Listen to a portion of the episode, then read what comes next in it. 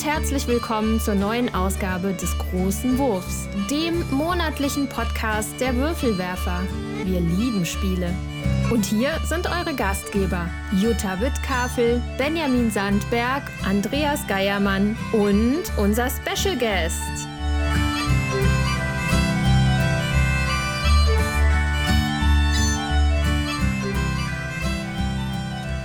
Hallo und herzlich willkommen zu den Würfelwerfern. Wir sind wieder ähm, mit einem ersten Online-Segment mit der Gespielsektion. Wir haben nämlich eigentlich das Weihnachtswichteln für euch vorbereitet. Das hört ihr dann gleich im Anschluss. Aber wir dachten, wir äh, peppen das noch ein bisschen auf im Nachgang und erzählen noch ein bisschen von den Spielen, die wir gespielt haben. Und deswegen haben wir uns in der gleichen Belegschaft versammelt. Denn mit mir vor dem Mikrofon sitzen der Ben. Hallo. Die Jutta. Hi. Und Brigitte. Ja, hallo. Hallo. So, ich hoffe, es geht euch allen gut und dass ihr was gespielt habt. Ich bin etwas müde gerade, aber das kriegen wir hin. Ähm, und ich würde sagen, lass uns direkt loslegen. Ähm, Jutta. Ja. Ich fange an. Also ich muss ja erstmal erzählen, ich war auf einem ganz wunderbaren so. ja, okay. Brettspiel-Event. Äh, ich war nämlich beim Victoria Pater Brettspielcon in der Nähe von Bremen. Grüße an Chris. Genau, Grüße an Chris, an alle, die da waren. Es war echt ein super Event. Äh, sehr schön. Und da habe ich gespielt Kuttner Ora. Oh, da bin ich aber jetzt gespannt. Ja, genau. Und äh, weil ich weiß, dass du das auch gespielt hast, Andreas, ja. erklärst du vielleicht besser die Mechanik als ich? Weil, was, äh, was, ist denn, was ist denn für eine hinterhältige Nummer? ich habe das nur einmal gespielt. Ich sag mal, ich erkläre es und du ergänzt. Okay. Also so. wir haben ein Spielbrett, äh, das besteht aus einer Stadt oben und einem Bergwerk unten. Ähm, wir haben einen Mechani Mechanismus, mit dem wir dran sind. Äh, und zwar legen wir eine Karte aus. Die Karten sind doppelseitig. Wir haben ein Grundset von sechs Karten. Jede Aktion ist äh, zweimal vertreten. Sie sind in unterschiedlichen Kombinationen da drauf und es gibt auch noch einen Joker. Und was wir tun können, ist entweder unser Bergwerk ausbauen, ein ähm, oder in der oberirdischen Stadt einen Bauplatz reservieren, ähm, dann ein Gebäude bauen, ähm, ja, Einkommen äh, generieren. Mhm. Habe ich noch was vergessen? Es müssten sechs verschiedene sein. Genau, und ich habe nur vier gesagt, glaube ich. Also es ist ähm, also Einkommen generieren, ein Grundstück kaufen, ein Baurechte erwerben. Ja, Baurechte erwerben, genau, das ist ja das. Dann äh, in der Mine weiterarbeiten. Minenbergbau. Ja. Und die Kathedrale der heiligen Johanna oder so. Ja, genau, die habe ich vergessen. Ja. Genau, also da kann man auch noch was machen. Und ähm, das Besondere an diesem Spiel ist, es gibt einen ähm, Markt, sag ich mal, der sich darüber generiert, dass wenn man ein Gebäude baut, da eine oder in der Mine gräbt, eine Karte abgebildet ist, die man dann aus dem äh, einen oder anderen Stapel zieht und sich so ähm, der Ertrag sozusagen ändert. Was man kauft, also was man verkaufen kann, wird vielleicht Mhm. günstiger, wenn ein Holzgebäude gebaut ist, wird das Holz zum Beispiel günstiger. Wenn es wenig äh, Holz gibt, ähm, dann wird das Holz, also kein Holzgebäude, wird das Holz halt immer teurer, wenn die Bevölkerung wächst. Und das wird halt so ein bisschen simuliert. Und ähm, das war, fand ich, ein sehr interessanter Mechanismus. Und es gibt halt, um Siegpunkte zu kriegen, äh, immer hängt auch noch ein bisschen davon ab, wo man dann sein Plättchen in der Mine äh, gelegt hat, wo man sein Gebäude auf den Plan gelegt hat, in welcher Kombination das geht. Und ähm, genau, das fand ich, also das fand ich interessant. Das war aber jetzt wirklich ein erster Eindruck. Mhm. Ähm, ja, und was mir besonders äh, gut gefallen hat, war, es war zwar komplex, also ich würde sagen, es ist ein Kennerspiel, ist jetzt kein Expertenspiel, aber es war nicht so mega komplex. Also man kommt da äh, nach dem ersten Erklären ganz gut rein und äh, kriegt auch mit, was muss man machen, um äh, da eine gewisse Siegpunkt, äh, Siegpunkte zu generieren. Das heißt jetzt nicht, dass ich mich nicht mal verbaut habe, weil ich es irgendwie wieder nicht gepeilt habe, aber Mhm. das war schon so ähm, oder ist schon so, dass man als äh, gehobener Kennerspieler dem auch ganz gut folgen kann. Ja, du hast ja gesagt, dass, man, dass du dich da verbaut, dass du dich ein bisschen verbaut hast. Also die Siegpunkte generieren sich da ja auf zwei unterschiedliche Wege. Zum einen in dem Dorfplan, dass man halt ähnliche, also passende Symbole aneinander baut. Ja, also Gebäude ja. haben Symbole und gehören damit zu bestimmten Kategorien. Und äh, im Endeffekt wird am Ende gezählt, für jedes Gebäude, was man selber gebaut hat, kriegt man einen Punkt für jedes angrenzende Gebäude. Ähm, orthogonal? Nee, wie sagt man? Wenn man nur oben Ja, orthogonal. Mm, orthogonal. Ähm, da gibt es dann Punkte für übereinstimmende Symbole. Deswegen hat es da so einen kleinen Puzzle-Aspekt, ähm, der aber auch offensichtlich ist. Da kann der Gegner mit reinpuzzeln, weil man sich ja die Grundstücke kauft und so weiter und so fort. Ähm, die andere und die, die Mine wiederum funktioniert ein bisschen anders. Da musst du Mehrheiten gewinnen. Also die muss die Mehrheit von den Plättchen da gebaut haben, damit du dann äh, erstmal, also dann wird nach Platzierung bricht man dann jeweils Siegpunkte, abhängig vom Wert, den dieser Stollen, dieser Flöz dann im Endeffekt hat. Das wiederum an den, auch an den Plättchen hängt, ja, wie, wie viele Sterne ja. man da im Endeffekt reingebracht genau. hat. Ähm, genau. Was aber nach, ich habe, hab, glaube ich, schon jetzt sechs Partien, acht Partien oder so gespielt. Ähm, wo man auf jeden Fall darauf achten muss, ist der Ruf, die Reputation. Da rechnet man erstmal nicht so mit, aber ja. unten auf, der, auf dem Spielertableau ist eine Reputationsleiste. In dem Spiel äh, gilt es, fleißig Steuern zu bezahlen, die immer mehr an, also der Betrag wächst mit jeder Runde, bis es dann irgendwann relativ teuer wird sogar. Und äh, Gott bewahre, dass dann die Ereigniskarte da ist, die die Steuern verdoppelt. Ähm, aber also man hat aber die Option, diese Steuern auch nicht zu bezahlen. Dann verliert man allerdings Ruf auf der Rufleiste. Die geht also in beide Richtungen. Wenn man nach oben schafft, also man kriegt nicht automatisch Ruf dafür, dass man Steuern bezahlt, sondern man muss halt öffentliche Gebäude bauen oder an der Kathedrale arbeiten. Dann gibt es Ruf. Und dann kriegt man so ein paar äh, permanente Boni, aber da sitzen auch extrem viele Siegpunkte drauf, wenn man in den hohen Bereich kommt. Ja. Und äh, das habe ich am Anfang immer ein bisschen unterschätzt. Und äh, genau, aus, diesem, aus diesem Mischmasch zusammen noch mit den Patriziern, wo man dann Endspielbedingungen quasi definieren kann. Äh, hat man so einen Punktemix, den man halt sich da schön optimieren kann. In einem, wo ich dir auch zustimme, nicht Expertenspiel. Das ist einfach, also ich würde sagen, sattes Kennerspiel, vielleicht so ein richtig anspruchsvolleres Kennerspiel, finde ich. Ja, man sich, weil, man, weil, man, weil man sich da so richtig reinknien kann. Ähm, bei mir weiterhin unbegrenzte Begeisterung. Und Dir hat es aber auch ganz gut gefallen, oder? Ja, ich fand es spannend. Ich äh, habe es aber jetzt, wie gesagt, nur einmal gespielt. Mhm. Ich könnte jetzt nicht beurteilen, wie bei mir der Langzeitspielreiz äh, ist, sage ich jetzt ja. mal. Aber ähm, es war schön, das da kennenzulernen. Es war auch eine super Erklärung. Und ich habe mich verbaut, weil ich ähm, diese öffentlichen Gebäude, die werden halt anders platziert als die.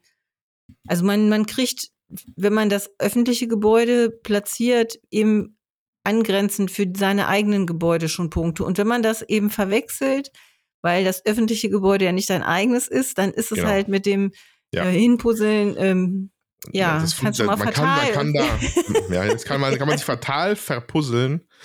Genau. Aber äh, das, denke ich, macht man eine Partie und dann hat man es beim nächsten Mal auch raus. Also aber, das ist zumindest aber, mir jetzt so gegangen. Ich habe das, ja. genau. Aber, aber, die, diese, aber diese öffentlichen Gebäude sind halt, die sind halt schweineteuer, bringen aber auch viele Boni mit. Und unter anderem ist es der einzige Weg, wie man diese Patrizier freischalten kann. Ne? Ja.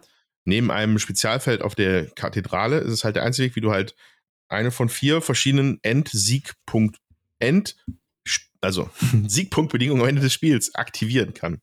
Und äh, je nachdem, was, wo man gerade gut drin ist, möchte man dann natürlich dann möglichst viele von diesen Patriziern am Start haben, weil sich die Summe ja. da auch multipliziert. Und da braucht es allerdings öffentliche Gebäude für.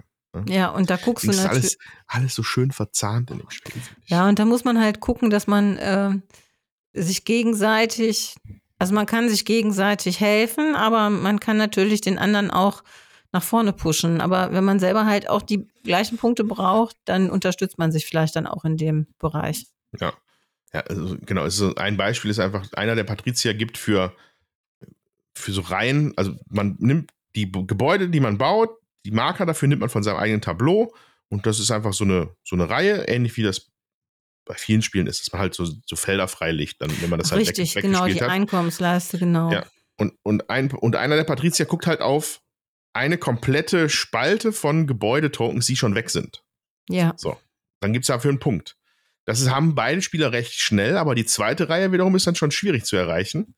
Wenn du dann aber darauf spielst, dann mache ich meine zweite Reihe noch leer, dann hast du, profitierst du unverhältnismäßig mehr von den Patriziern, die Ja. dann vielleicht eigentlich von beiden Spielern da reingekommen sind. Ah, ja, ich fange schon wieder an zu schwärmen. Im, Im Detail ver verliere ich mich Zu viel ganz gerne. Detail. Aber ich sag mal, es Ja. vom Spielgefühl her war, also es war interessant, äh, es ließ sich gut spielen.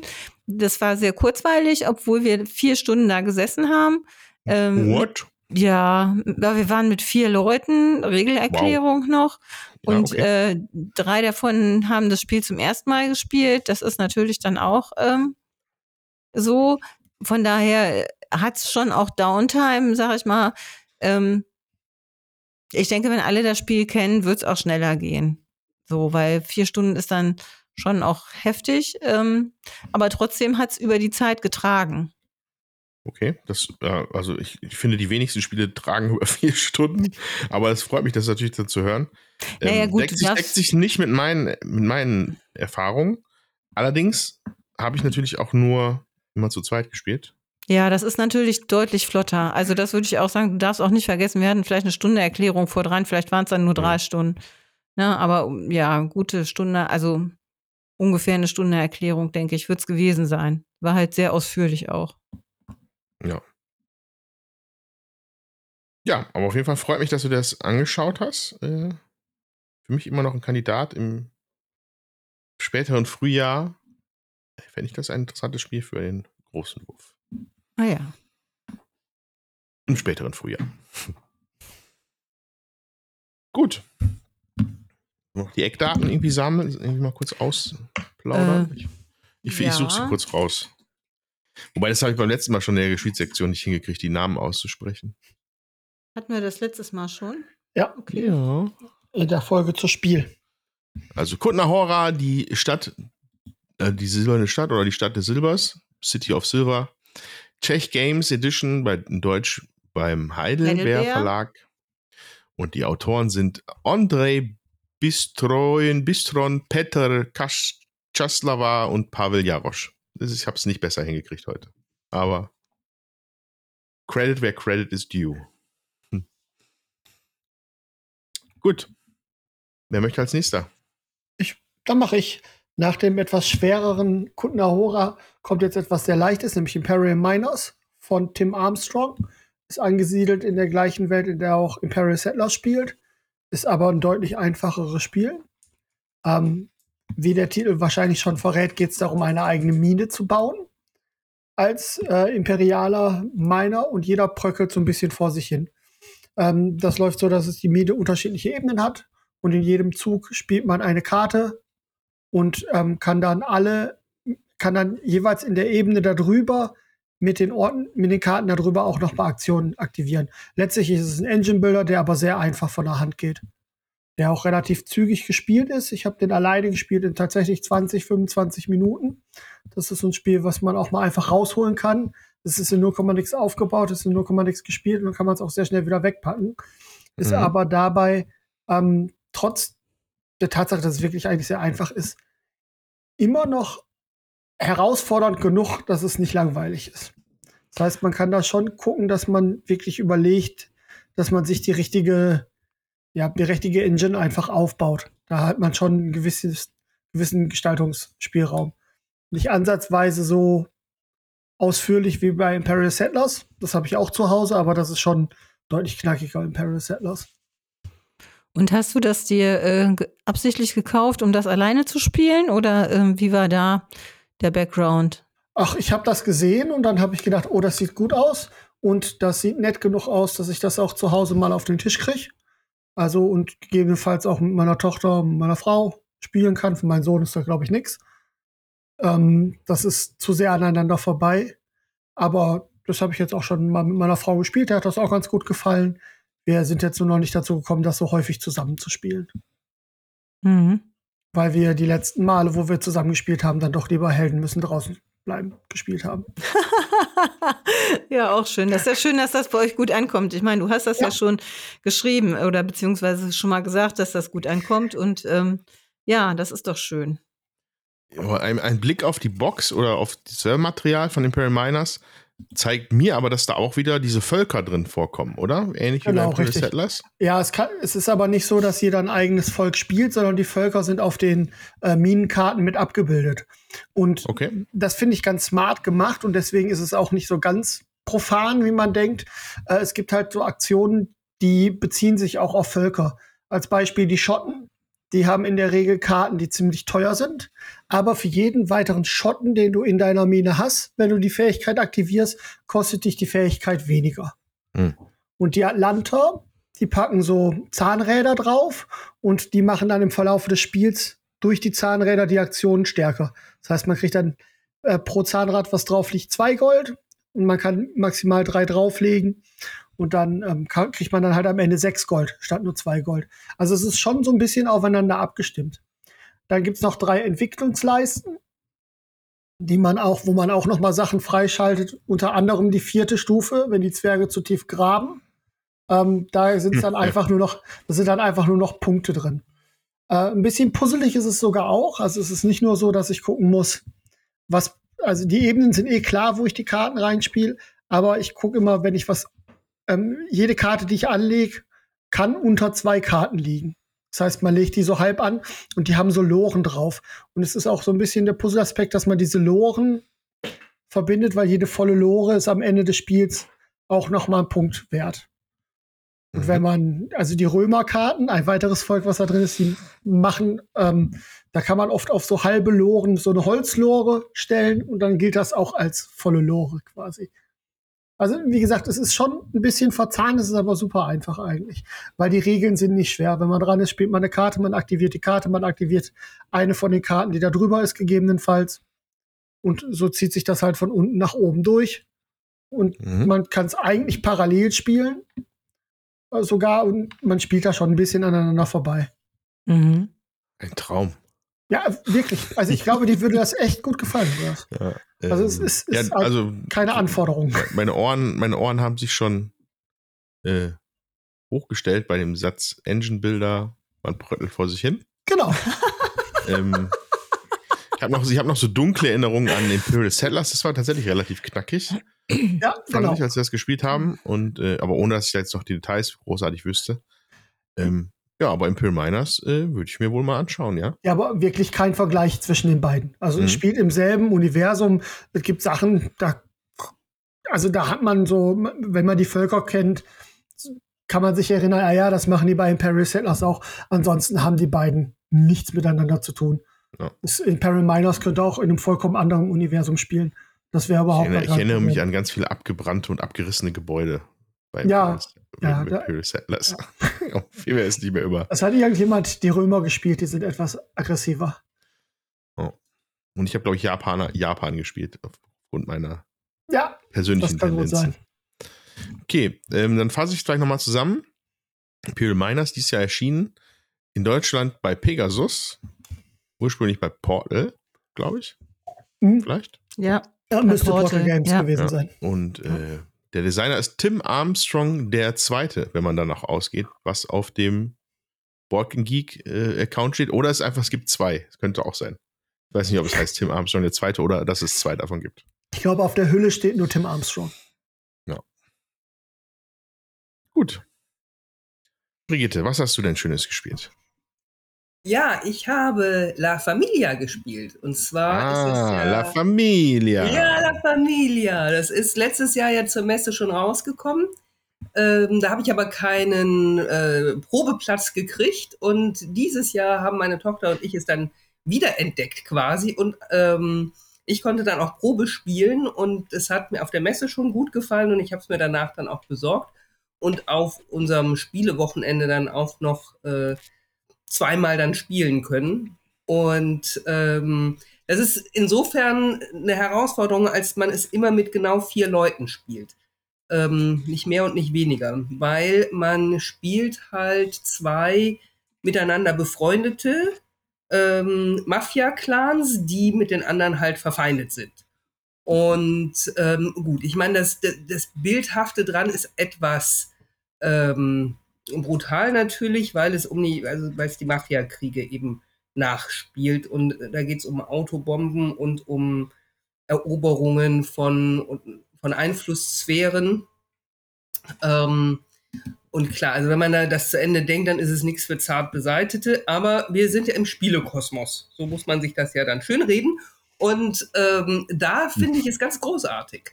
Ähm, also zum einen finde ich diesen Aspekt mit einem Partner zusammen, äh, zu, also koop zu kooperieren gegen die bösen verfeindeten Familien, das finde ich schon mal ganz nett. Ähm, und äh, insgesamt das Spiel finde ich eben auch sehr, sehr pfiffig. Es ist, es dauert eine Weile, bis man den nicht ganz eingängigen Mechanismus durchschaut hat und ich bin da auch noch nicht am Ende der Fahnenstange. Denke ich, ich weiß immer noch nicht, was mit den Schiffchen da so im Einzelnen passieren muss. Aber, ähm, aber im Großen und Ganzen finde ich es eben sehr, sehr äh, kurzweilig. Also, worum geht's? Man hat eine Landkarte von Sizilien mit zwölf, nee, 18, 18 äh, Landunterteilungen, sogenannten Mandatori, die jeweils wieder unterteilt Mandatori. sind. okay, mein, mein Italienisch wird sich noch ähm, verbessern müssen in der Aussprache. Und ähm, Der muss erst so gut werden wie meins. Diese, diese Mandatori sind dann ähm, wiederum unterteilt in drei Gebiete. Und man muss mit seiner Familie ähm, in einem solchen Einflussgebiet die Mehrheit haben, also mindestens zwei, um zu sagen, das ist meins. Man muss eben als Team mindestens sechs Mandatori unter der Einflusssphäre haben, äh, um zu gewinnen, oder einer hat fünf. Ähm, dann hat man auch gewonnen. So, und dann muss man in einer aufwendigen Planungsphase zunächst, ähm, das Ganze geht über vier Runden, ähm, muss man überlegen, ob man Drogenkartelle baut, die zugleich Geld abwerfen, was immer Mangelware ist, und auch ähm, bei Angriffen ähm, Schutz bieten. Da kann man sich ja schön hinter verbarrikadieren. Und ähm, ob man ansonsten Aufträge ähm, kauft, die man seinen anzuheuernden ähm, Soldaten da ähm, äh, zu, zur Ausführung auferlegt. Ähm, man kann ähm, in vier verschiedenen Kategorien versuchen, Fähigkeiten aufzupimpen. Ähm, alles ist extrem teuer ähm, und begehrt. Und man setzt also in dieser Planungsphase ähm, von einem von einem Tableau auf ein anderes die ähm, so, so, so Miepel halt oder so, so, so Marker ähm, auf eben Auftragsfelder, die zum allergrößten Teil nur einmal ähm, benutzt werden können. Ähm, und da ist also schon der Run auf diese Aufträge, also auf diese unterschiedlichen Arten von, von Aufträgen sehr, äh, sehr pfiffig, weil, wie gesagt, es fehlt an allem, es fehlt an Geld, es fehlt an Leuten, es fehlt an Aufträgen, es fehlt an guten Aufträgen, die man nämlich erst dann bekommt, wenn man halt in den vier Bereichen, ähm, also Justiz, ähm, Kirche, was auch immer, ähm, die, die Möglichkeiten aufgepimpt hat. Erst dann kriegt man sich richtig gute Aufträge. Und diese Aufträge, äh, die legt man ähm, also Kampfaufträge oder Verteidigungsaufträge.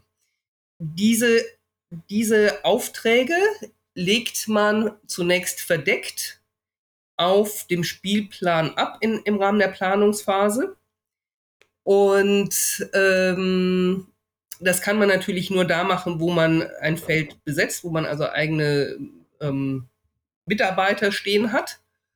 Und nachdem dann diese Planungsphase durch ist, also alle Marker ähm, durchgesetzt worden sind, geht's in die Gefechtsphase und dann werden all diese Auftrags- und also äh, Verteidigungsmarker umgedreht und dann numerisch abgehandelt. Zuerst die Verteidigungsmarke, dann kann man zum Beispiel sagen, man kriegt dann noch mehr Leutchen in sein Feld oder man kriegt, man hat auf einmal Schutzwesten, ähm, mhm. wie auch immer, also kriegt die Verteidigung aufgebaut ähm, und dann werden die Angriffskarten äh, An Angriffsaufträge der Reihe nach durchgespielt. Ähm, und zwar die, Num die kleinsten Nummern zuerst, was mitunter dazu führen kann, dass wenn man dann so einen Kampf, Kampf abhandelt, ähm, der andere mit seiner Kampfkarte, die einen höheren numerischen Wert hat, schon vom Feld geräumt ist und diese gar nicht mehr zum Zug kommt.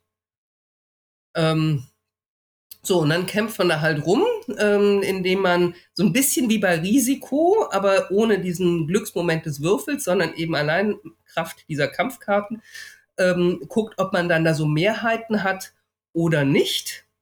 Und im Rahmen der Gefechte gibt es, und das finde ich auch sehr interessant, gibt es zwei Möglichkeiten.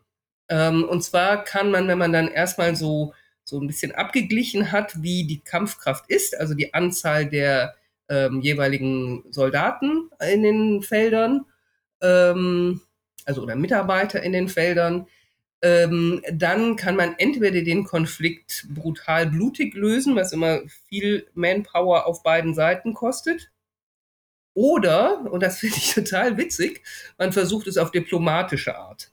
Auf diplomatische Art heißt, jede Partei, die dann kämpft, ähm, also es sind ja dann immer, es, es, es geht immer um ein Untergebiet gegen ein anderes Untergebiet. Das heißt, es sind immer zwei Farben und man kann immer nur natürlich die gegnerischen Familien angreifen. So und, und ähm, aber es ist eben immer klar ähm, eine davon. Also es kämpft eine Familie aus dem einen Team gegen eine Familie aus dem anderen Team. So und auf die diplomatische Art heißt, jede Partei legt aus drei Kampfkarten eine verdeckt vor sich hin. Und auf den Kampfkarten ver, ähm, verstecken sich entweder Überläufer ähm, oder, wie heißen sie noch? Ähm, oder ähm, Deserteure irgendwie, ja? Das heißt, man, man hat entweder einen gewünschten Effekt, der heißt, vom gegnerischen Team läuft einer der, der Mitarbeiter zu meinem Team über, wechselt also die Farbe. Oder äh, Leute laufen weg, verschwinden ganz aus dem Spiel. So, und je, jede Partei legt von diesen drei optionalen Karten ähm, eine vor sich ab.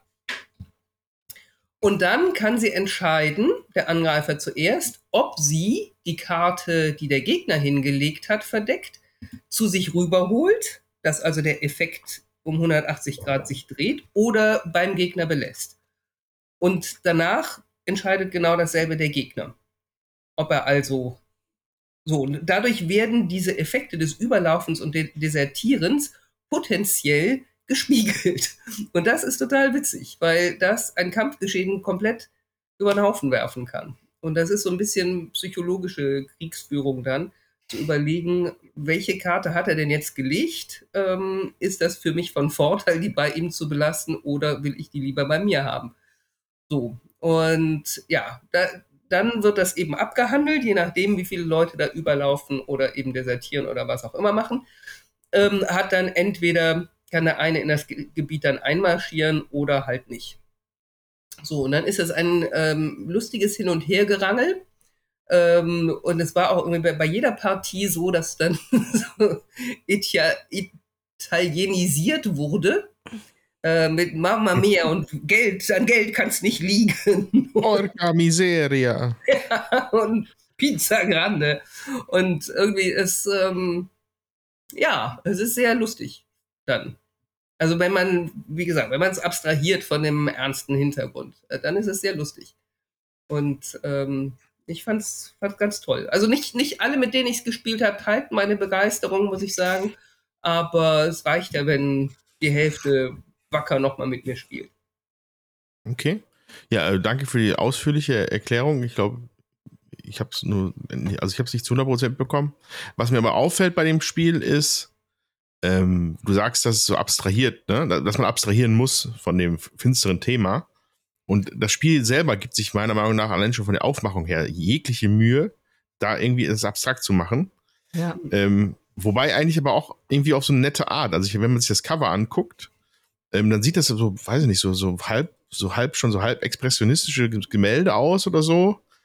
Ähm, aber wenn man dann genau hinguckt, hauen da gerade Leute, zwei Leute ab, die ein Haus angezündet haben. Eigentlich witzig. Mhm. Und ähm, auch das ganze Spielbrett und dieses Spielmaterial ist halt in so Zitrusfarben gehalten, in so knalligen Zitrusfarben. Deswegen, ich weiß, dass mir das Spiel auf jeden Fall hängen geblieben ist, als ich es gesehen habe auf der Messe irgendwann mal. Oder wo auch immer das war. Ich glaube, es war Ja, das war letztes Jahr schon auf der Messe. Hatten die das Ja, schon? ich glaube, ich habe es in Dortmund mal gesehen. Und da war, dachte ich, das, was ist das denn so quietschbunt? habe ich danach nur noch irgendwelche Autobomben gesehen und da dachte ich mir so, oh, interessant. Ich glaube aber, dass mich das vom Spiel her wahrscheinlich nicht so ansprechen würde, weil ich, ich mag Risiko überhaupt nicht. Und so Area Ja, aber, Control aber mit Sachen. Risiko hat es eigentlich auch nur so den ersten Spielplaneindruck gemeinsam, Okay. beziehungsweise dieses, man hat halt ein, man, man hat halt ein Gebiet besetzt und muss dann eben ausschwärmen. Ähm, es hat überhaupt nicht dieses Zufällige von Risiko das, und dieses öde Rumgewürfele, sondern mit den Aufträgen hat man schon ähm, ganz gut Möglichkeiten, da gezielt ähm, Ländereien zu erobern oder eben nicht. Mhm. Laut Beschreibung übrigens angeblich ein, ein, die große, ein großer Mafiakrieg in den 80er Jahren. Hm. Sieht, auch, sieht auch nicht sonderlich 80er-mäßig aus, wobei das Auto auf der Karte sieht aus wie so ein Audi 80 oder sowas. Hm. Ja, die Farben Naja. sind 80er. Ja, ja. Gut. Äh, ja, soll ich, Andreas, mal was die, hast soll du ich denn mal die Eck, gespielt? Ja, ich muss doch erst noch die Eckdaten erzählen, bitte. Ach so, Entschuldigung. Ähm, also, äh, wenn, Jutta, äh, wenn Brigitte dem nichts hinzuzufügen hat, würde ich das jetzt tun. So, ist eigentlich. Ja, der ja, nee, ich bin durch. denke ich. Okay, äh, genau. La, La Familia Great Mafia War 2023 erschienen bei Feuerland in Deutschland. Designer ist Maxima, Maximilian Maria Thiel. Ein, anscheinend ein neuer, neuerer, neuer, neuer, neuerer deutscher Designer. Und äh, der Artist ist Weberson Santiago. Den muss man, glaube ich, hervorheben, finde ich. Weil es einfach wirklich abgefahren aussieht, das Spiel. Meiner Meinung nach.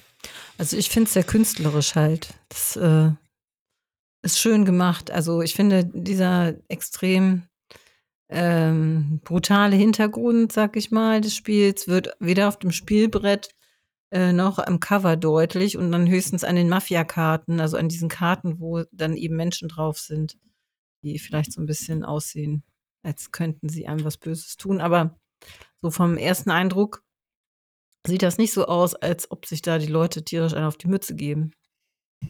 Ja, ich finde sogar die Karten, also so richtig Angst hat man auch vor diesen, diesen gezeichneten Mafia-Visagen nicht. Das ist schon so, so karikiert, finde ich, Mhm. auch die Karten. Gut. Okay, so viel dann dazu. Dann äh, bin ich für den Moment dran und würde gerne berichten von, ich weiß nicht, ob es, wenn ich jetzt wegschnappe, mit, wenn ich sage Witcher Old World. Oh, ich dachte, wir berichten da vielleicht ein bisschen gemeinsam drüber. Ja, dann lass uns das doch tun. Ähm, wobei, dann machen wir es jetzt ganz anders. Dann berichten wir später darüber zu zweit. Dann berichte ich jetzt von meiner fortgesetzten Partie Mr. President. Genau, also ich habe mich äh, noch mal ein bisschen, äh, nach einer Weile Abstinenz, habe ich mich noch mal wieder für vier, fünf Stunden hingesetzt. Habe dann jetzt auch die erste von vier Runden dann bald durch. Und ähm, ja, ich hatte ja vor einiger Zeit schon berichtet, Mr. President von GMT, ähm, der Präsidentensimulator. Ja, also der, als Spieler ist man in einem Solospiel äh, der Präsident der USA und es ist auf absurdensten Maße äh, werden da Dinge simuliert und dargestellt und Bücher gewälzt und Hefter gewälzt mit den Aktionen der anderen Akteure auf der Welt. Und äh, das macht weiterhin viel Spaß. Ähm, in dem, was es macht. Und äh, ich, speziell erwähnenswert fand ich jetzt, also ne, ich hatte glaube ich auch angekündigt, dass ich da mehrfach von berichten werde, muss, weil es einfach so thematisch und mechanisch dicht ist, dass ich gar nicht so richtig, also ich könnte in einer Phase könnte ich es gar nicht aufdröseln. Deswegen möchte ich gerne an einem Beispiel mal verdeutlichen, was da irgendwie ziemlich cool war. Ja, also man muss ne, mit Sternchen dran. Das ist natürlich ein Spiel über Politik, über Jetztzeit und auch über schwierige Themen. Das muss man einfach dazu sagen. Und der Blick ist natürlich der eines Amerikaners auf die Welt. Ja?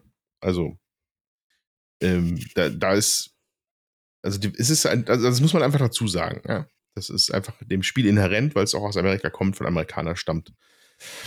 Und, ähm, aber was da die Entscheidungsfreiheiten angeht, ist es schon cool. Also es ist nicht, mich nur, nicht nur simulatorisch. Also das Beispiel, was ich da anführen wollen würde, wäre, ähm, dass ich als Präsident stand, steckte ich ein bisschen in der Krise.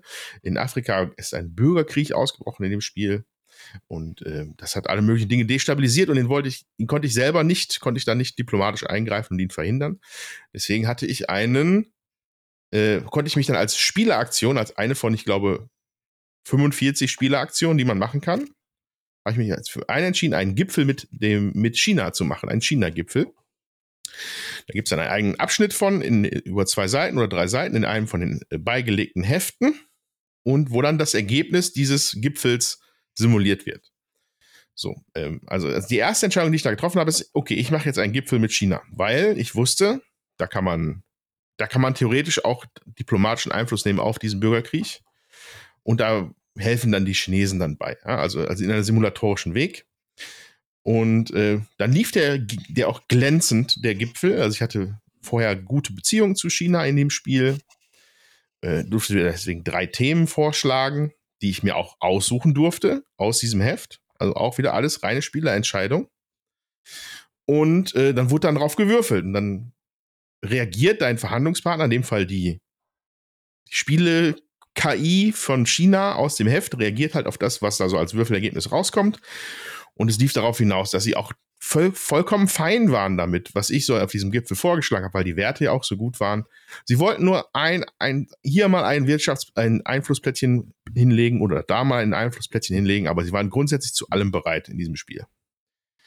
So, dann war der Gipfel abgeschlossen, alle Themen waren abgehandelt. Mein Medienecho, was auch simuliert wird, war großartig. Ich war der beliebteste Präsident aller Zeiten in den USA.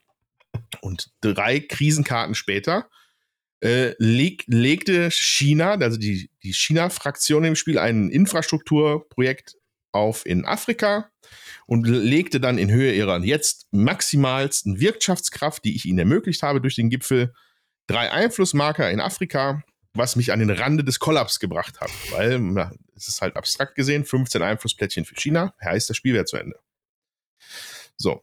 Und da hat es bei mir Klick gemacht, persönlich, weil jede einzelne Entscheidung das waren alles Entscheidungen, die ich freiwillig getroffen habe, wo ich dann auch über die Konsequenzen mir im Klaren war. Und dann hat es mich dann trotzdem noch in den Arsch gebissen. Und das fand ich beeindruckend gut gemacht. Ja, also, das war in, in sich ein, ein abgekapseltes Beispiel für dem, was man da so machen kann in Mr. President. Und ähm, ja, ich hoffe, dass ich da mich bald wieder hinsetzen kann. Wie gesagt, es bleibt immer ein, für mich persönlich, kann ich nicht anders sagen, immer ein komisches Gefühl. Wie gesagt, daraus, dass es halt einfach straight aus amerikanischer Sicht ist, politisch gesehen, politische Themen natürlich immer heiß sind, ja. Und also, also man, ich fühlte mich einfach komisch. Das hatte ich, glaube ich, auch im, irgendwann schon mal erwähnt, dass halt eine der ersten Krisenkarten waren halt äh, Waffengewalt in den USA. Ja, das macht erstmal ein komisches Gefühl, ja? für mich persönlich. Erinnert aber erstmal nichts daran, dass das Spiel ziemlich genial gemacht ist.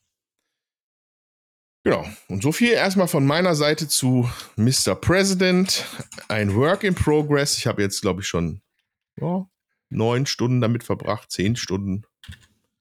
Also da geht noch was, glaube ich, bis ich da vielleicht mein erstes, meine erste Amts, Amtszeit mal abgeschlossen habe.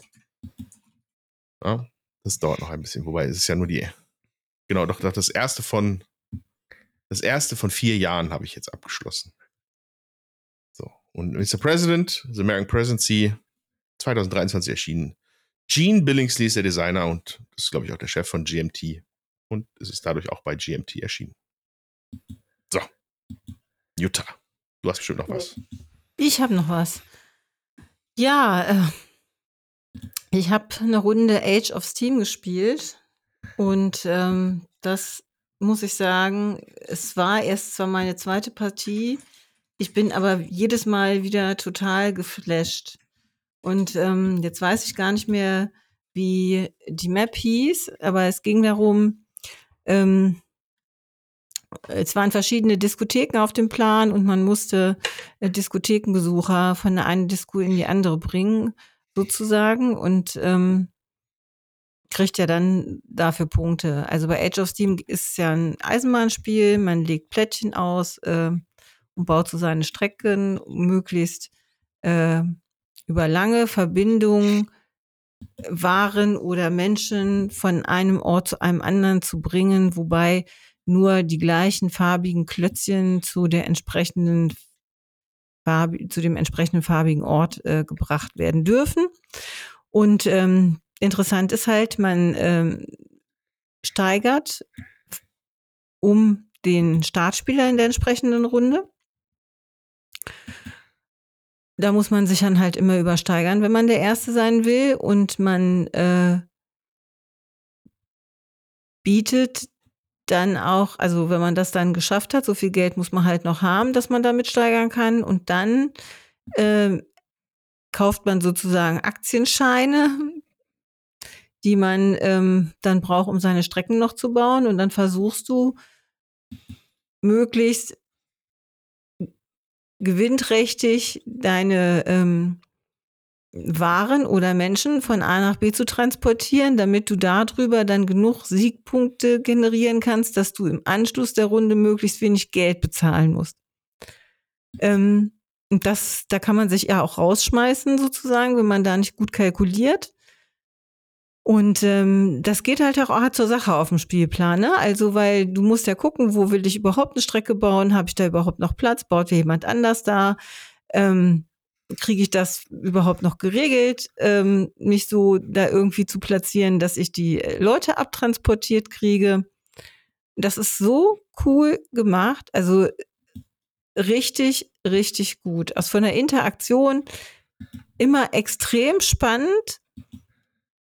Und äh, ja, man, man kann sich halt gegenseitig was wegschnappen, ne? Davon lebt das Spiel halt auch aber man gibt sich halt äh, nicht äh, ein auf die Mütze, sondern man greift halt was ab oder man äh, verhindert den Bau einer Eisenbahnlinie, indem man dann da halt äh, schon vorher baut oder anders baut. Also man kann auch Strecken einfach anfangen und nicht fertig bauen, weil man legt in der Regel drei Teile gibt eine Aktion, da kann man halt vier Teile legen. Und es, äh, genau, es gibt halt äh, über diesen Wertungs- oder über diesen Beat-Mechanismus hast du halt die Option, auch äh, immer noch mal so eine Sonderaktion ähm, sozusagen zu machen. Also es gibt, äh, es baut einer zuerst, es transportiert einer zuerst, einer darf vier Plättchen bauen.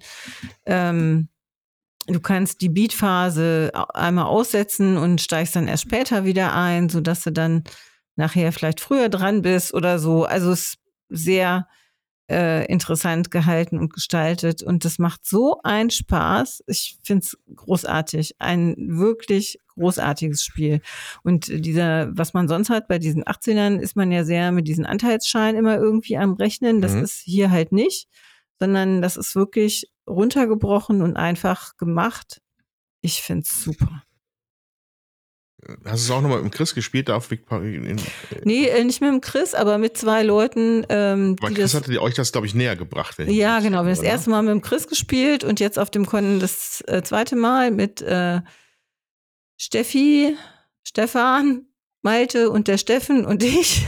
also, ähm, und die äh, Steffi und der Stefan, die kannten das recht gut und haben uns das halt auch nochmal richtig gut erklärt und äh, waren auch nett, sag ich mal, einfach beim Spielen. Also haben dich auch schon nochmal beraten und so und das war schon cool. Obwohl sie einem natürlich auch äh, kein, also sie haben eigentlich gewinnen lassen oder so, ne, sondern die haben dann schon, ähm, aber halt auch nochmal gesagt, ja, guck mal, da könntest du vielleicht noch was machen oder so. Also, wenn man irgendwie was übersehen hat, das war schon sehr kollegial, sage ich jetzt mal. Ja. Was ich, was ich erwähnt oder bemerkenswert finde, ist, das Original Age of Steam ist ja echt schon schweinealt. Also, ja. naja, was heißt schweinealt, aber es ist halt über 20 Jahre alt. Ähm, habt ihr diese alte Version gespielt oder die neue Deluxe-Version? Also, äh, wir hatten die neue Deluxe-Version gespielt, aber was ich sehr interessant finde, da gibt es auch, ich weiß nicht, da, da kannst du dir Pläne ausdrucken lassen für alles Mögliche. Ja, da gibt's okay. Fans oder was, die machen da Pläne. Und äh, gibt's ein Christkinddorf zum Beispiel oder diese Disco-Version, äh, die wir da jetzt gespielt okay. haben. Okay, das heißt, das habe ich mir wirklich, das habe ich, das habe ich mir nicht eingebildet, dass du Disco gesagt hattest, ne? Ja. Ich, ich, hatte im ersten Satz hattest du beschrieben, ja, hier Disco oder so, und ich dachte, ich habe mich verhört. Aber nee, also es war richtig. es so, diese ganze Map ist irgendwie rot. Ich glaube, die heißt auch Disco Fever oder so ähnlich. Die ist ganz rot und dann hast du überall diese Städte, ähm, beziehungsweise in dem Fall dann die Diskotheken, wo du dann äh, die Hanseln halt hinbringen musst. Und äh, die Pläne funktionieren auch jedes Mal immer ein bisschen anders. Ähm, gibt Pläne mit Flüssen, es gibt Pläne ohne Flüsse, es gibt Berge, wo das mit dem Plättchenlegen dann schwieriger ist und dass du halt immer auch wieder einen unterschiedlichen Plan hast und natürlich auch die Klötzchen jedes Mal wieder anders liegen das führt schon dazu, dass du enorme Variabilität hast, äh, nur alleine dadurch, dass du einen anderen Plan hast und ja, die Klötzchen anders ähm, liegen. Das ist cool. Das, ich finde es mega cool. Also mir gefällt das richtig, richtig gut. Und äh, ja, zu zweit ist natürlich ein bisschen schwierig. Ähm, aber es gibt wohl auch Maps, also äh, Landkarten für zwei Spieler, die da darauf ausgelegt sind. Die sind dann halt natürlich auch ein bisschen kleiner, damit du dir auch gut ins Gehege kommst. So, aber das ähm, fand ich einfach, wir waren dann zu fünft. Das ist schon cool. Und ähm, die äh, Steffi und der Stefan, die hatten auch echt Ahnung, welche ähm, Maps ja, für entsprechende Anzahl halt gut ist. Das ging ruckzuck. Ja, dann spielen wir die Map, zack, zack. Also mhm. war cool. Sehr schön. Also vom Spielerlebnis auch wirklich grandios. Also, und es ist echt nicht schwierig, so, ne? Also, das ist, ja, muss halt gucken, was auf dem Plan abgeht und muss halt drauf reagieren. Das ist schon cool gemacht. Choo-choo. Von Martin Wallace. Den, äh, das ist der Spieleautor und das Spiel ist von 2002. Äh, und dann hat jetzt ja Skellig Games das nochmal neu aufgelegt. Ähm, sieht äh, hübscher aus, aber auch äh, die alte Auflage tut's. Ne? Also das ist jetzt, kann man gut mitspielen. Der Chris hat uns jetzt seine verkauft. Finde ich großartig. Die alte. Okay. Gut. Brigitte, hast du noch was Schönes für uns? Ähm, ja, ich habe noch einen, ähm, meinen Lieblingsabsacker, äh, von dem ich aber vielleicht beim letzten Mal auch schon erzählt habe. Äh, Skull? Habe ich? Oder nur angerissen, glaube ich? Mm, ich glaube, das glaube ich. Ich erinnere mich, meine ich, dass du es ange. Also, du warst dann. Wie hieß das andere? Skull and Roses. Also, Skull and Roses. Ja, Skull and Roses war ursprünglich mal der Name und dann kam es in der nächsten Auflage raus. Okay. Skull, ich weiß gar nicht, ob es überhaupt noch zu, zu kriegen ist. Ähm, ich habe beim letzten Mal auf jeden Fall von Times abgeschwärmt. Ich glaube, genau. Skulls habe ich das nur kurz, ähm, nur kurz umrissen, wenn überhaupt. Jedenfalls gab sich letztens noch die ähm, Gelegenheit, das zu spielen. Soll ich das nochmal ganz kurz erklären? Oder? Ja, mach das gerne. Das ist ja. das, was wir in London gespielt haben, Ben. Ich glaube auch. Ja, ja genau. Also es, ist im Grunde ähm, ja mit, mit Bierdeckeln nachzubauen, wenn es das nicht mehr ähm, in der Auflage geben sollte. Ähm, es ist so, so ganz, ganz leicht erklärt, ähm, wenn also alle schon richtig fertig sind an einem äh, erschöpfenden Spieletag, dann bietet sich noch mal so in einer mittelgroßen Runde ähm, also im, im Kartenset sind sechs Karten. Ich habe aber ein siebtes Set mir dazu gebastelt. Also mit sechs, sieben Leuten ist es im Grunde perfekt, ähm, das nochmal als Absacker zu spielen. Und zwar geht das wie folgt. Man hat vier ähm, Bierdeckel im Grunde. Äh, jeder hat so sein Set und auf drei Bierdeckeln sind auf der Rückseite Blumen und auf einem ist ein Totenkopf. Und jetzt muss man der Reihe nach verdeckt vor sich von seinen Karten, erstmal muss jeder eine Karte hinlegen. Ähm, und möglicherweise dann auch eine zweite oder dritte oder vierte. Ähm, man legt also Reihe um dann so viele Karten weiter vor sich ab, bis einer sagt Stopp. Ähm, ich fange jetzt an zu raten, und zwar, wie viele Rosen ich hintereinander aufdecken kann. Und ähm, das macht man, äh, also denn, ab diesem Zeitpunkt werden keine weiteren Karten mehr abgelegt, sondern dann ist die Beatphase, dann kann man nur noch höher bieten.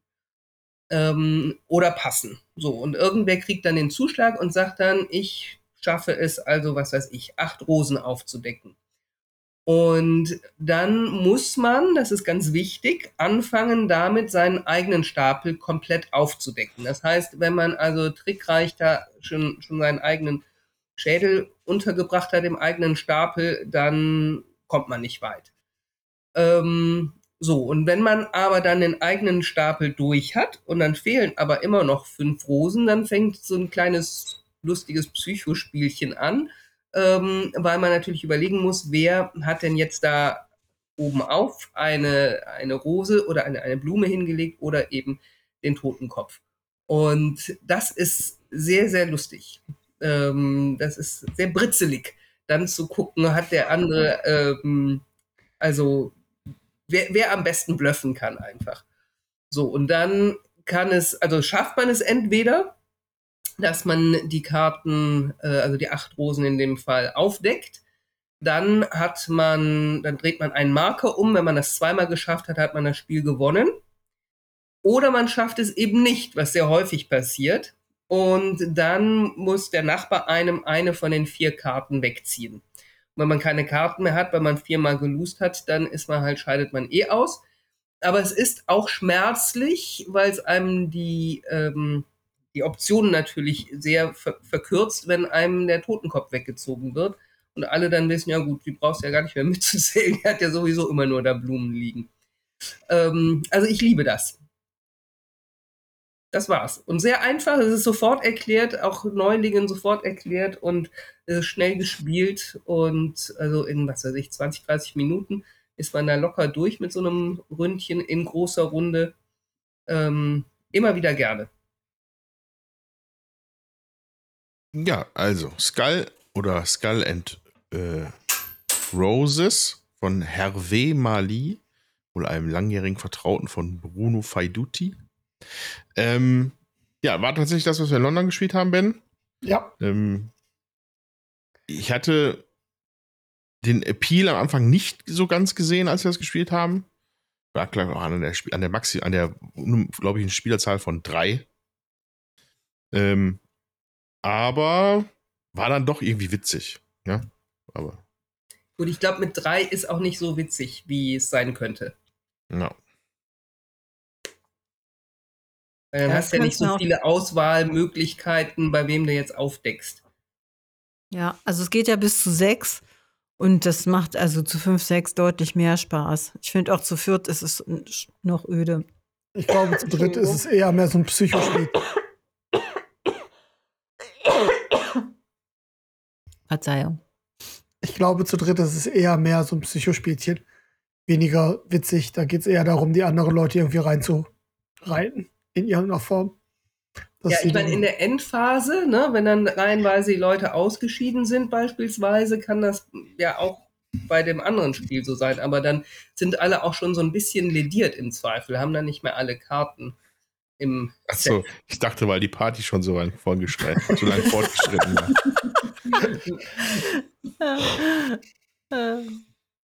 Was ich schon mal so gut halte, ist, ich finde, es sah sehr schick aus, was die Ja, Version, die wir da hatten, mit dem, mit diesem äh, Dios de los Muertos Optik. Ja, diese mexikanische Totenschädelnummer. Ja, Ja. Das war ganz schick. Ja. Gut. Dann würde ich sagen, Ben, bestreiten wir jetzt noch die letzten 10 Minuten oder so, 15 Minuten mit Ja. The Witcher Old World, einem etwas sperrigen Spiel, um es zusammenzufassen, aber äh, ja, fang doch mal an. Okay, The Witcher Old World von Lukas Wozniak. Ich hoffe, ich spreche es richtig aus. Wahrscheinlich nicht. Ähm, ist ein Ameritrash vom Feinsten. ja, es ist ein, ich fand es ein sehr glückslastiges Spiel. Äh, letztlich geht es darum, wir sind Witcher und wir haben, äh, jeder hat einen eigenen Witcher-Clan, auf ein eigenes Witcher-Board mit ein paar Fähigkeiten, die man im Laufe des Spiels aufbauen kann. Jeder hat ein Deck mit Handkarten, welche im Laufe des Spiels geändert werden sollen.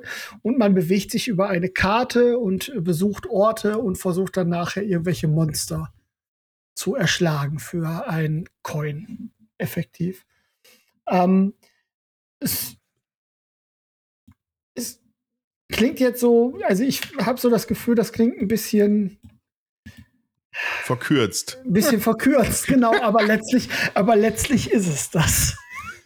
Also, Es, es hat ein bisschen Backbuild, es hat ein bisschen Deckbuilding, es hat ein bisschen Charakterbuilding, es hat ein bisschen Rumlaufen auf der Karte, es hat ein bisschen zu versuchen, Monster oder andere Witcher zu verkloppen.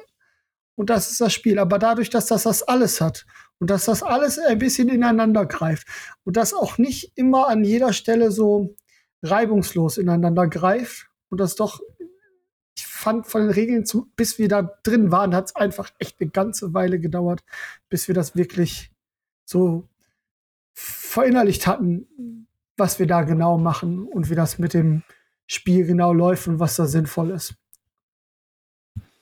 Okay. Ähm, okay, also. Mm, Ameritrash vom Feinsten. Da gehe ich ja im positiven Sinne noch mit, glaube ich. Das ist nicht despektierlich gemeint. Ähm, ein, du hast aber ein äußerst, hast du äußerst glückslastig gesagt? Ich finde, das ist extrem glückslastig. Also, Also, stört immer noch der Würfelpoker, oder? Mich stört der Würfelpoker, mich stört die Auslage, so wie sie gemacht ist. Mich stört die, ähm, mich stören die, äh, die Ereignisse, die man ziehen kann. Und man kann, du warst so lange vorne und mit zwei glücklichen Ereignissen habe ich trotzdem am Ende gewonnen. Und sorry, das ist äh, dann sehr glückslastig. Das hatte wenig damit zu tun, dass ich jetzt so smart geplant hätte. Ja, also das sehe sehe ich anders. Ich glaube, dass wir komplett unter. Also ich, also ich möchte auch gerne auch noch ein bisschen auf jeden Fall ein bisschen über das Spiel erzählen. So, erstmal nochmal. Weil das, Ja. ich, also äh, es ist nur, nur ein, ein, ein Deckbilder. Na, das habe Also ich nicht das, gesagt. das reicht ja noch nicht so ganz für mich. Für, Nein, nein, nein, nein, für das sind ganz so viele, da sind ganz viele Sachen drin. Grundsätzlich gilt erstmal, The Witcher Old World hat halt versucht, ähm, einem das Leben des Witchers nahe näher zu bringen. Ja, also das, dass man, dass man sich so richtig Witcher-mäßig fühlt und rumrennt und Monster erschlägt und sich darauf vorbereitet. Ähm, Witcher ist ja für die Leute, die es vielleicht nicht kennen, eine Buchreihe eines polnischen Autors, dessen Namen mich den Ben vielleicht parat hat, weiß ich nicht, oder vielleicht gleich raussuchen kann. Äh, ja, ich gucke. Ähm, aber maßgeblich basiert das Spiel aber auf der Videospiellizenz, ja? in der berühmten Witcher-Reihe, ähm, die ja vor einigen Jahren mit Witcher 3 er voll ihr bisherigen Höhepunkt erreicht hat. Und ähm, vieles aus dem, was man aus diesem Spiel kennt, wurde hier auch so ein bisschen simuliert. Wie gesagt, dass man halt die Länder bereist, äh, einen Charakter hat, der verschiedene Fähigkeiten, Werte hat und Spezialfähigkeiten mitbringt aufgrund seiner Witcher-Schule, die man sich am Anfang aussucht. Und dann geht es daran, Schwerter zu schwingen gegen Monster, die eigentlich erstmal sehr viel stärker sind als ein, als ein Witcher selber, ja. Das, auch, das spiegelt das Spiel auch normalerweise oder auch die Welt von Witcher wieder. Dass der, die Witcher sind bezahlte Monsterjäger, die sich halt aber dafür halt auch immer sehr viel, viel vorbereiten müssen. Ja, die müssen alchemische, alchemistische Tränke brauen und sie zu sich nehmen. Sie müssen trainieren, sie müssen Magie lernen, damit man gegen die größten, fiesesten Monster kämpfen kann, die es so geben, geben kann auf der äh, Witcher-Welt. Ne? So, und das ist dann, hier hat es halt ein, teilweise halt so, wie gesagt, dieses, dieses Witcher-Abenteuer wird auf jeden Fall so abgebildet, aber meiner Meinung nach mit ein paar, einigen sehr interessanten Mechaniken. das auf jeden Fall. Vielleicht willst du mir sicherlich auch noch mal ein bisschen helfen können, Ben. Nochmal die, einfach nur dieses, diese Deckmechanik ein bisschen aufzudröseln. Also man startet, glaube ich, mit elf Karten oder sowas. Und Karten sind grundsätzlich erstmal in äh, Farben unterteilt. Ja? Genau. Sechs, sogar sechs verschiedene Fünf? Farben. Ich meine fünf. oder sechs verschiedene Fünf oder Karten. sechs. Und das spiegelt so die verschiedenen Aktionen, die ein Witcher im Kampf zum Beispiel machen würde wieder. Also ich glaube, Rot ist eine schwere Attacke, Blau ist eine leichte Attacke, Gelb ist eine Verteidigungshaltung und so weiter und so fort. Aber das nur auf einem sehr abstrakten Level. Ähm, diese Karten haben dann auch noch Spezialfähigkeiten, die absolut divers sein können. Am Anfang hat man da noch nicht so viel von, sondern die erwirbt man halt mit der Zeit. Ähm, und in einem Kampf, in der Kampfsituation ist aber auch gleichzeitig, dein Deck ist auch gleichzeitig deine Lebenspunkteanzeige. Ja? Also wenn du ein Deck von elf Lebenspunkten hast, kannst du elf Schaden einstecken, die das Monster dir unter Umständen reindrückt. Mhm. Ähm, allerdings spielst du aber auch trotzdem auch mit diesen Karten. Ja? Und da wiederum ist dann ein Element drin, das ich sehr cool finde, das waren die Kombos. Ja? Also um einen Kampf. Äh, du kannst. hm, Wie viele Karten kann man ausspielen ohne, ohne Verkettung? Eine. eine, ne? Genau, richtig. Und ähm, auf, auf, den, auf der Darstellung, auf den Karten, so, so Tarot-Size-Karten, das sah eigentlich sehr nett aus. Das sind dann immer so wie so kleine, so Nasen, sagt man, glaube ich, dazu, ne? Diese von so, von so Registern, Ja. so Nasen drauf in den Farben anderer Karten. Oder halt auch der eigenen Farbe. Und das heißt, dass man zusätzliche Karten mit dieser Karte verketten kann. Das heißt, ich habe eine grüne Karte gespielt, die hat eine gelbe Nase, dann kann ich danach noch eine gelbe Karte dazulegen. Und hat diese gelbe Karte auch noch eine Nase in irgendeiner Farbe, kann man noch weitere Karten dazulegen. Und da kommt auch, das spielt auch so ein bisschen diesen Vorbereitungspart halt wieder. Du musst halt, um ein Monster schnell besiegen zu können, musst du mit Combo, musst du halt irgendwie eine Combo hinlegen können, dass du einfach acht Schaden machst, weil die Dinger einfach sonst extrem übermächtig sind. Da bereitet man sich quasi auf einer abstrakten Ebene vor auf diesen Monsterkampf, indem man sein Deck frisiert. Ne? Ähm, das fand ich eine sehr coole Mechanik eigentlich und ähm, ja, auch so von, von so noch nicht gesehen von mir.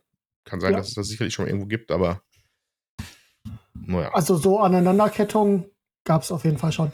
Ähm, ich Ja. finde auch beim Kampf, wenn wir gerade eh schon beim Kampf sind, finde ich auch ganz gut, die Monster haben so ein eigenes Deck, die auch die Lebenspunkte darstellt. Also Mhm. spiegelt sich in den Monstern wieder und dann sagt einer von den anderen dann, ob er äh, jetzt, ich glaube, beißt oder stürmt. Und je nachdem, für welche Entscheidung, welche Sache er sich entscheidet hat, wenn die Karte aufgedeckt wird, passieren halt unterschiedliche Sachen. Ja. Die Karten braucht man aber auch noch was für was anderes. Seine Deckkarten braucht man auch in seinem Zug, um sich bewegen zu können über die bewegen Karte. Zu können, kaufen Und zwar sind da können. noch mal kaufen zu können, genau. Dann sind da noch mal ähm, Symbole drauf für drei unterschiedliche Landarten, Wasser, Wald und Gebirge. Und um sich irgendwo hinbewegen zu können, muss man die entsprechende Karte aufdecken. Wenn man dann auf, an diesem Ort entlang von bestimmten Wegen angekommen ist, kann man da die Aktion durchführen, die auch unterschiedlich sind. Genau, und alles, alles dient halt so ein bisschen diesem Zweck, dass man halt stärker und besser wird und sein Deck frisieren kann, um diese Gegner zu besiegen. Im Endeffekt geht es dann nur darum, wer als erster, glaube ich, fünf Siegpunkte er, er, erreicht. Es, Genau. fünf? Ich weiß Ja, nicht, genau. jetzt, ob die jetzt Siegpunkte heißen, aber ähm, und ist bestimmt Ruhm und Ehre. man bekommt halt für jedes Monster, was man ersteckt, einen Punkt. Dafür, dass man seinen Charakter auf einen Maxim, einen, ein Attribut aufs Maximum gebracht hat, kann man einen Punkt bekommen. Und dafür, wenn man einen anderen Spieler einmal verhauen hat. Ja? Da wird es auch Punkte für geben. wenn was man der dann aber- Angreifer ist. Wenn man der Angreifer ist, ja. Genau. Genau. Ähm, was dann, was aber auch wieder halt auch immer widerspiegelt, wie stark diese Monster eigentlich sind. Also die sind auch in Klassen eingeteilt, die werden dann, nachdem eins besiegt ist, deutlich stärker. Und äh, deswegen muss man auch nicht so viele davon erledigen, um halt an die Punkte zu kommen. So, ähm, grundsätzlich hat das Spiel aber wirklich extrem lange gedauert. Ich, wir, haben, Ja. wir rätseln, glaube ich, immer noch daran, woran es gelegen hat. Ähm, aber ist bei mir eigentlich ganz gut weggekommen, muss ich sagen. Nachdem ich am Anfang ein bisschen Schwierigkeit mit den Mechaniken hatte, fand ich dann dieses, diesen reizvollen, für mich reizvollen Deckbaumechanik plus das Witcher-Thema, was mir natürlich so zusagt, plus den Storytelling-Aspekt, den ich tatsächlich gerne mag in dem Spiel, weil er, also einmal kurz zusammengefasst, Ben hat es ja kurz erwähnt, da passieren Ereignisse. Ja, am Ende seines Zuges kann man sich normalerweise entscheiden, ob man noch, ob man eventuell eine Ereigniskarte auslösen möchte. Dann sucht man sich entweder den Wildnisstapel aus oder den Stadtstapel und dann passieren da einfach Dinge. Also, äh, man begegnet XY und dann kann man mit dem kämpfen und man kriegt Geld dafür. Das ist jetzt die simpelste Form davon. Aber jetzt eine, die ich zum Beispiel hatte, fand ich eigentlich ganz ansprechend. Ähm, meine Ereigniskarte war, dass ich irgendwie mit irgendeinem Typen gesprochen habe, der wollte mich als Spieler anheuern, einen anderen Charakter in diesem Spiel, also einen gedachten Charakter halt umzubringen als Meuchelmörder. Dafür hätte ich Geld bekommen. Ich hatte allerdings in dem gleichen Text steht schon drin, dass der Bodyguard von diesem Mann, der mit, mit diesem diesen Auftrag aushandeln möchte, der ist ein mir bekannter Krimineller. So, und dann hatte ich die Wahl in dieser Story, okay, ich nehme den Auftrag an. Dann habe ich nachher auf die Karte gelinst, was dann passiert wäre, weil die Option habe ich nicht genommen. Dann hätte man einfach, einfach, dann steht nur, ja, du bringst das Ziel halt um und du wirst das nicht mehr vergessen und du kriegst halt ein Geld. So, ich hatte aber abgelehnt. Ich habe gesagt, als Witcher, das hat so ein bisschen ein ganz leichtes Rollenspielelement. Als Witcher bin ich nicht als Meuchelmörder zu haben. Deswegen sage ich, nein, nimm lieber deinen Bodyguard, der kann sowas viel besser. Dann stand in dem Text schon, dass der schon extrem wütend geworden ist, als ich das gesagt habe, als Charakter in dem Spiel. Daraufhin wurde ein Marker ausgelegt, der, nee, gar nicht, doch, Doch, doch, doch, Marker. genau, ein Marker wurde ausgelegt für mich, dass wenn ich das nächste Mal was erkunde, glaube ich, war es, ich eine spezielle Karte aus einem Story-Deck ziehen muss. Die, das hat, glaube ich, 150 Karten oder so gehabt. Also ja. so richtig dicker Stapel.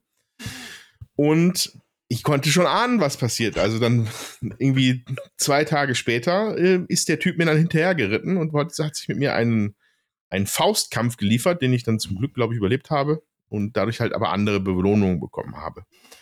Ja, und ähm, davon gab es so verschiedene Ansätze, dass halt mit Markern die Storys halt fortgesetzt werden und halt so ein bisschen Flavor mit in das Spiel kommt. Hat mir eigentlich auch ganz gut gefallen. Ähm, es ist aber sicherlich was dran, dass die ein bisschen swingy sein können in ihren äh, in ihrer Wirkung, ja. Also ich glaube, Ben hatte mal Ereignisse, also ich hatte immer Ereignisse, die waren eigentlich immer cool und haben mir viel gebracht. Ben stand manchmal ein bisschen schlecht da.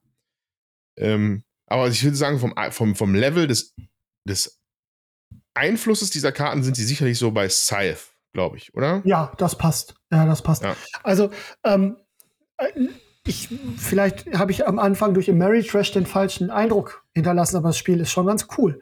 Es ist halt sehr zufällig an vielen Stellen. Das, da muss man sich einfach drauf einlassen. Also ich, ähm, das ist, ich war der Startspieler, das heißt, ich hatte sehr wenig Geld. Alle nach mir hatten exorbitant viel Geld gefühlt.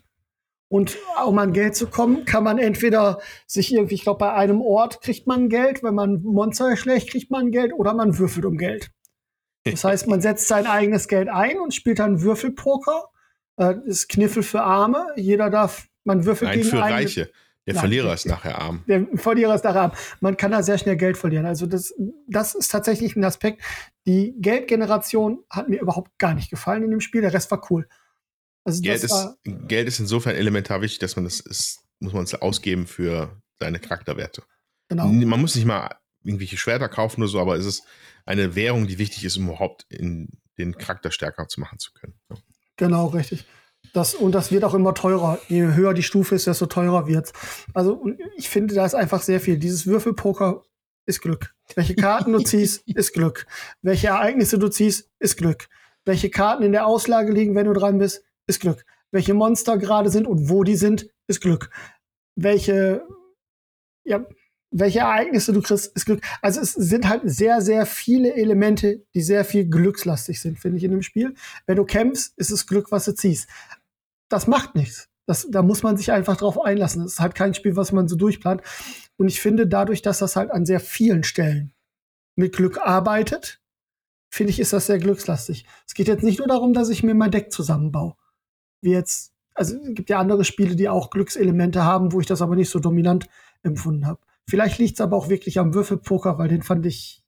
Ich habe auch immer verloren, muss man so geben. Fand ich vielleicht deswegen mau, aber das fand ich wirklich mau da an der Stelle. Und ich hatte ganz oft das Gefühl, ganz lange Zeit das Gefühl, dass mich das total zurückgeworfen hat, weil ich einfach nicht in vernünftiger Weise Geld generieren konnte. Und das wenige Geld, was ich hatte, einsetzen musste zum Würfelpokern, den ich dann verloren habe und dann wieder ohne Noch alles da zu liegen. Es, es, genau, war, es war ein gefühlt, harter Tag war für den Witcher Ben, der dann das Spiel trotzdem dick gewonnen hat. Nein. Ja, da kann ich ja nun nichts für. Da hatte ich Glück bei der Kartenauslage, weil ich habe wirklich echt richtig gute Karten. Das war ja sicher Glück. Ja, sag ich ja. sag ich doch. Ich sag's ja nicht anders. Das ist, danke, das ist mein Punkt. Ja, also, ich, also ich kann das von meiner Seite nicht, nicht, nicht nicht zu 100 Prozent, wahrscheinlich nicht mal so zu 50 Prozent spiegeln, dass es so, zu, so glückslastig ist. Aber ich sehe deine Punkte, Ben. Ähm, was wir gespielt haben, war eine extrem opulente Version von dem Spiel, die, glaube ich, aber immer so opulent ist. Da muss man auf jeden Fall nochmal darauf hinweisen. Ähm, das Spiel ist mit Miniaturen bis zum Dort hinaus ausgestattet für diese Monster. Es waren bestimmt 40, 50 Stück. Individuelle Mini Minis dafür. Ähm, und das Ding hat auch endlos Module und Erweiterungen, die man da theoretisch reinmachen könnte. Also so ein richtiger Klotz, würde ich fast sagen, ist dieses Spiel. Das war ja auch ein Kickstarter, äh, oder nicht? Ja. ja. Müsste Kickstarter gewesen sein. Ich glaube auch. So. Ja. So viel zu Witcher Old World, glaube ich, Ben, oder möchtest du noch was hinzufügen? Das Spiel ist gut. Nur noch mal klarstellen. Das Spiel Nur noch mal klarstellen, das Spiel ist gut. Es ist halt glückslastig, da muss man sich drauf einlassen können wollen. Ja, ich sag mal, wenn es ja hauptsächlich um Monsterplätten geht, dann sind wie viele von diesen Spielen, wo du durch die Dungeon treib, treibst, ja auch Auf sehr jeden Fall. glückslastig. Auf jeden Fall. Ich bin ja auch ein sehr großer Nemesis-Fan und dieses halt Spiel ist auch unfassbar glücksabhängig. ist kein Monster-Erschlagspiel, also beim besten Willen nicht. Du erschlägst halt zwei Monster Du maximal. erschlägst halt insgesamt zwei. Ach, das mehr war's. nicht? Ach, Oder Nee. drei. Ich habe drei erschlagen. Genau, und du musst dich halt, der, der, das Spiel, der, das Aufbauen ist halt die Vorbereitung auf diese Kämpfe. Ja. Weil du sie sonst so, wenn du sie einfach so nicht schaffen kannst. Ich bin da auch relativ, äh, Ben hatte vorhin gesagt, ich lag lange Zeit vorne, weil ich da aber auch relativ, äh, ja, äh, halsbrecherisch rangegangen bin. Also ich hatte so, ich hatte so mit Daumen mal Pi geguckt. Das könnte jetzt schon klappen, weil man kann kann es ja aussuchen. Wann gehst du zu dem Monster hin, um es zu bekämpfen? Und ich habe immer so, so das, das, das knappe Minimum mir so überlegt, was ich brauche, um diesen Kampf zu schaffen. Dann hat das auch zweimal geklappt. Dann lag ich lange Zeit vorne. Nur das letzte bisschen hat dann nicht mehr geklappt. Weil da hätte ich einen Witcher verprügeln müssen. Ja, da- damit hätte ich mir noch schnell einen Punkt, einen, also einen an- Christian oder den Ben angreifen müssen und besiegen müssen. Hätte ich meinen finalen Punkt gehabt, hätte ich gewonnen. Die beiden waren aber durch ihre Vorbereitung einfach unschlagbar für mich. hm. Also das ging einfach nicht. Und das war einfach unterschiedliche Strategien, ja unterschiedlich aufgegangen sind. Und ähm, aber dafür trotzdem für ein interessantes Spielerlebnis gemacht hat, was mir an dem Abend etwas lang gedauert hat, aber ich gerne wiederholen möchte. Wie lange habt ihr denn gespielt? Viereinhalb Stunden. Ja, und äh, wir hatten auf einem anderen Brettspielwochenende äh, haben das auch Leute gespielt und die haben auch irgendwie ja nach dem Frühstück angefangen und waren irgendwie nachmittags um vier dann erst fertig mit ihrer ersten Partie und dazwischen war dann auch noch Mittagessen. Also das dauert auch seine Zeit anscheinend. Ich korrigiere, es waren nur vier Stunden. Ich habe eine halbe Stunde, aber ich muss sagen, ich glaube, es liegt wirklich daran, das ist so ein Spiel, da muss man wirklich einmal reinkommen. Weil also gefühlt war der Anfang äußerst zäh, bis wir da irgendwie mal auch die ganzen Mechaniken drin hatten und so weiter. Aber gegen Ende liefen auch die Spielzüge deutlich schneller und deutlich flüssiger. Okay. Also, Es gibt ja so Spiele, da ist, da ist die Kurve sehr, sehr steil, bis man das einfach flüssig spielen kann. ja. Ähm, ich würde jetzt behaupten, unsere nächste Partie wird keine vier Stunden dauern. Drei vielleicht, aber keine vier mehr. Und wir werden Plötze rauslassen. Und wir werden Plätze rauslassen. Auch super unnötiges Element mit, äh, ich deck was auf und dann steht's irgendwo.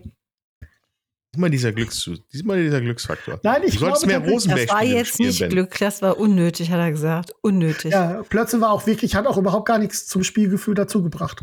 Also jetzt voll ganz davon ab, dass es irgendwo stand dann nachher. Aber ich glaube, auch da musste man würfeln. Nochmal für ja. uneingeweihte Plötze ist ein Pferd. So. ist ein Pferd, was auf einem Dach steht. Das ist wichtig. Frag nicht nach. Oder googelt das.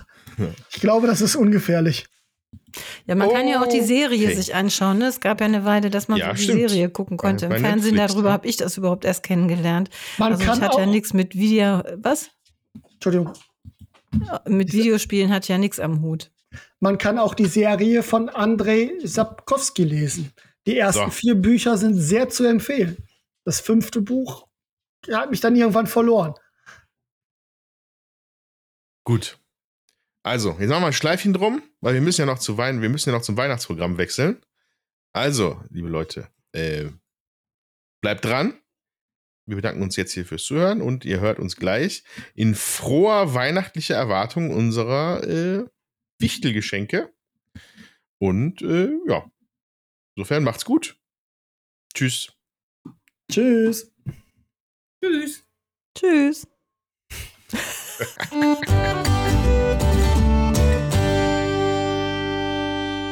Herzlich willkommen bei den Würfelwerfern! Ho, ho, ho, liebe HörerInnen. Wir sind es wieder, eure Würfelwerfer.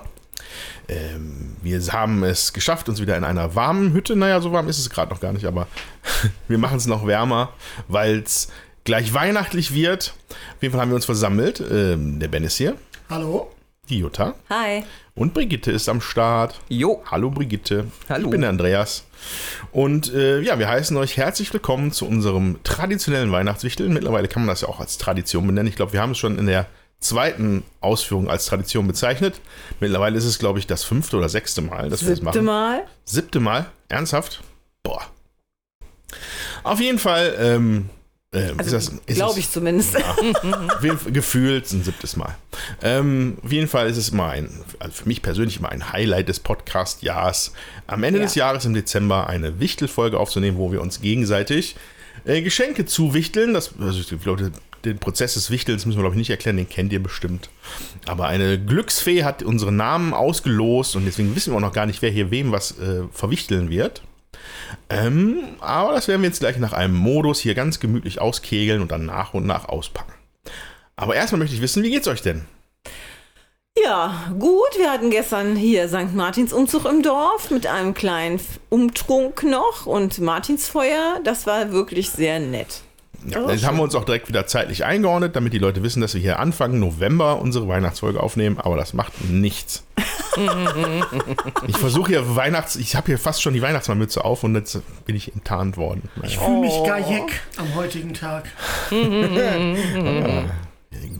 dezenter Hinweis, wann, was für ein Datum heute ist. Ja. Ähm, ja.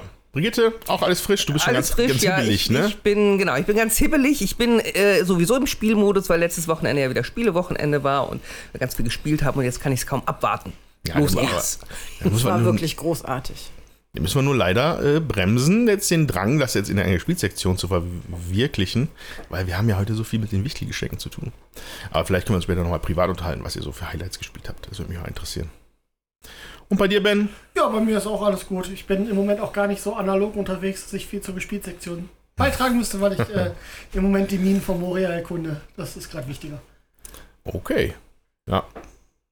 Äh, auch Minen müssen erkundet werden. Genau. Gut. Äh, sollen wir uns noch einen, äh, einen, einen völlig überflüssigen Würfelmodus einfallen lassen? Oder einfach Auf jeden Fall. Okay, was Auf ma- was machen wir? jeden Wer Fall. die höchste Zahl würfelt, darf als erster auspacken. Hat denn jemand einen Würfel? Ja, ich muss suchen. Ah, okay. An dieser Stelle pausiere ich kurz. So, Würfel sind gefunden. Äh, arbiträrer äh, Entscheidungsmodus ist aktiviert. Wir würfeln jetzt, wer als erstes eine 6 hat. Haha. Günther würfelt schon mal auf den Boden. Ja, der hab Ben. gewonnen. Ja, Ben hat schon gewonnen. Ja, Ben, dann ähm, pack doch mal dieses Geschenk hier aus. Sekündchen. Wir müssen noch, warte, bevor du auspackst, wir machen gleich noch ein Foto, aber. Genau, Foto geschossen. Bitteschön, Ben. Jawohl. Pack das doch mal aus. jetzt bin ich gespannt. Man muss der ganz viel Messe O's und A's hören. Hatte der Andreas Oha. schon. Oh la la. Oh. Wer hätte damit gerechnet? Der Andreas hat das auf der Messe Knister, gekauft und hat knister. immer gesagt, ich darf es nicht sehen. Da habe ich schon gedacht, ich wäre gewichtelt worden. Er hätte mich gewichtelt. Aber Nein, hat den Ben gewichtelt. ist gut. Kamon. Kamon von Bruno Catalla. Oh, das sieht auf jeden Fall schon so aus, als würde mir das gefallen. So rein von der Optik her. Es ist ein, ähm, ja, es ist ein relativ einheitlicher Karton, auf dem vorne ganz viele Sech Sechsecke sind mit unterschiedlichen Farben und Symboliken. Und also rein vom Gucken würde ich jetzt sagen, es hat ein bisschen mit äh, Gebietskontrolle zu tun. Mhm. Das ist schon mal nicht falsch. Ja, und man muss das Steine markieren und es ist für zwei Spieler, was auch schon mal sehr gut ist.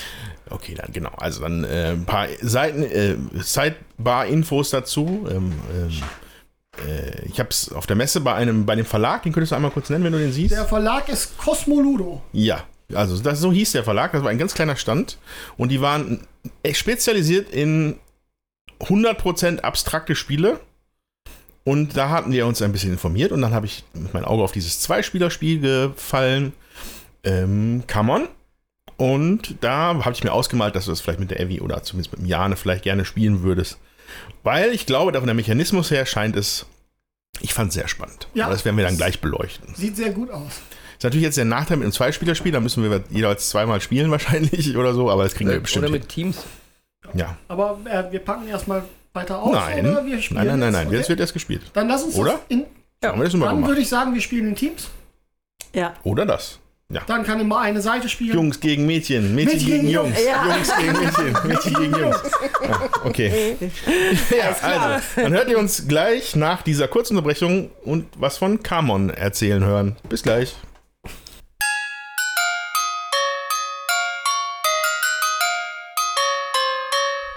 So, da sind wir wieder. Das erste Geschenk ist erfolgreich verwichtelt worden. Es ging äh, von mir mit, mit einem Herzchen an den Ben. Und es handelte sich dabei um Camon von Bruno Catalla.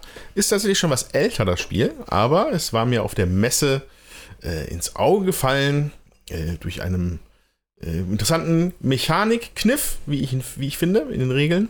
Aber grundsätzlich handelt es sich hier für ein Zwei-Spieler, ja, abstraktes Spiel. Kann man gar nicht anders sagen. Es ist ein abstraktes Spiel, wo es darum gilt, mit so äh, sechseckigen Ringen Mutter, Muttern oder, also es erinnert mich ja irgendwie an Werkzeug so. Ja, also, Schrauben, also, ne? so also, sechseckige ja, also, sechs, also ein Sechseck, wo in der Mitte ein Loch ist. So. Damit gilt es auf einem Spielplan entweder eine Verbindung zu schaffen zwischen zwei Enden des Spielplans oder eine Schleife zu bilden, eine abgeschlossene, oder dem Spieler, an dem Gegenspieler keine anderen Züge mehr zu ermöglichen. Das sind die Siegbedingungen.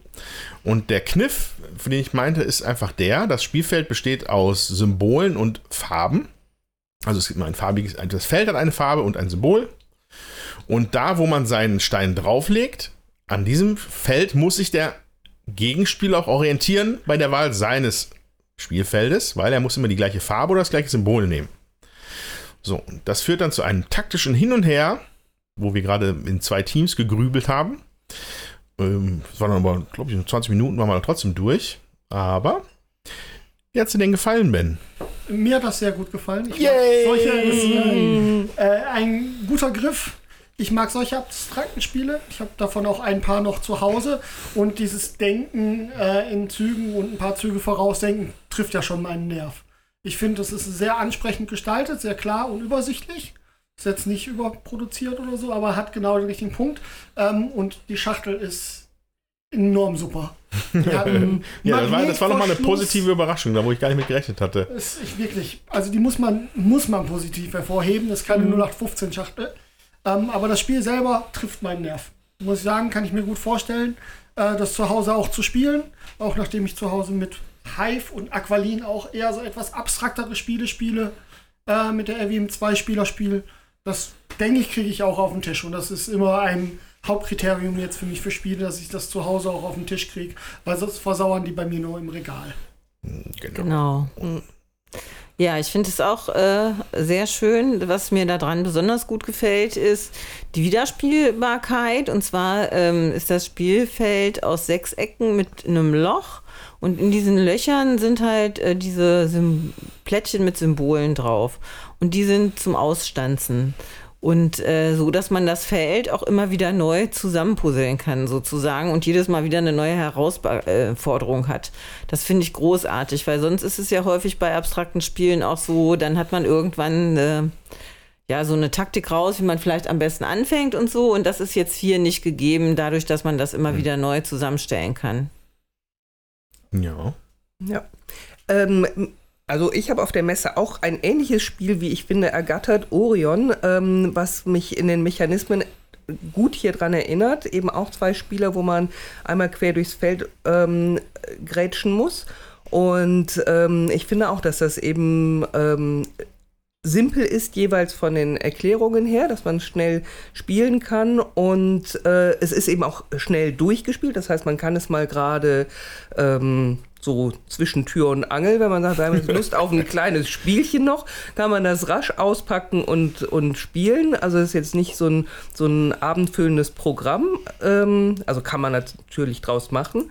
Und ähm, ja, es ist ähm, schöne Gehirnakrobatik, die man aber eben auch mit nicht super viel Spielern hinkriegt, denke ich. Weil Ja. es eben in, in zwei Seiten sind die Regeln erklärt. Es ist also simpel im, im Prinzip, aber tückisch in der Ausführung. Und, und dadurch, dass es abstrakt ist, ist auch nicht so viel, was einen vielleicht wenig Spieler ablenken kann. Ja. Mit irgendwelchen Stories oder Monsterkarten oder sowas. Das ist ja dann. Hier Ja. ist es ja, es ist ja wirklich Boardgaming in reinster Form fast schon. Ja, ähm, ich freue mich, wenn dir das gefällt, Ben. Ich weiß, Vielen aber Dank. ich, ich, ich kenne deine Umstände und deine Präferenzen ja ein bisschen. Ja, das stimmt. Deswegen war das dann naheliegend, das Spiel, als ich das gesehen habe. Und es freut mich sehr, dass es tatsächlich dann auch gut angekommen ist. Das kann man nicht anders sagen. Vielen Dank dafür. Sehr gerne. Frohe Weihnachten. Genau. Kölner Alarm. So. Gut. So, dann äh, bleiben die anderen drei zum Würfeln übrig. Wo sind die Würfel? Ich habe keine Du Ahnung. hast jetzt hier weg. Hier. Da, hinterm Laptop. Ach, wir würfeln jetzt nochmal. Hier, komm, ich nehme die 6 direkt. Was? Weißt du, wie das sich anhört? Nein! Okay, wir würfeln dann jetzt äh, einfach den nächsten äh, Beschenkten aus. Drückt euch die Daumen. Brigitte rennt schon los. Oh, das ging fix. Da. Zweite Würfelwurf. Ja, jetzt direkt hier so hops. Darf ich rascheln? Äh, ja, du darfst nur nicht am Mikrofon so poltern. Hättest mir auch was sagen können. Aber kriegen wir schon hin. Hui! Herbert. Frohe Weihnachten! Dankeschön. Oh, ein schweres, ein schweres Paket. Kleckert auch. Oh, ah. Aha. Huhuhu. Wie krass! Gut! Oh. Ja, sehr. oh, meine Ohren. Ja, denn Ich da? dachte zuerst, als ich diese Aufgabe gekriegt habe, das ist ja wie Eulen nach Athen tragen. Aber dann kamen ja also, Hinweise. wir kamen hier gerade vom Spielewochenende Ah. und äh, genau, jetzt hat Brigitte das geschafft und hat mir äh, Burgen von Burgund ähm, geschenkt. Was wir am Wochenende in mehrfacher Ausführung in der Deluxe-Version gespielt haben und ich jetzt noch am Überlegen war, ob es die denn tatsächlich sein soll oder nicht. Die Frage hat sich jetzt erübrigt, da ich ähm, diese Version mit den elf Erweiterungen bekommen habe. Sehr schön. Vielen Dank. Ja, cool. Ich freue mich. Ja. Fein. Wer kennt das von euch? Ich kenne ich nur vom Namen her. Ich auch. Bin nur vom gespannt. Namen. Gespielt habe ich es noch nicht. Ja, wie cool. Das wird cool. Ich freue mich. Jetzt geht's los. Ah, deswegen ist es so hibbelig. Ich habe das am Spielewochenende zum ersten Mal gespielt und ich fand es auch total klasse. Alles eben. klar. Und Dann- dann habe ich erfahren, dass Jutta es auch cool findet und nicht hat. Und das, das ist ja dann ein, ein Wie Zeichen. die Faust aufs Auge. Ja, großartig. Gut, dann gehen wir jetzt mal eine Runde nach Burgund. Bis später.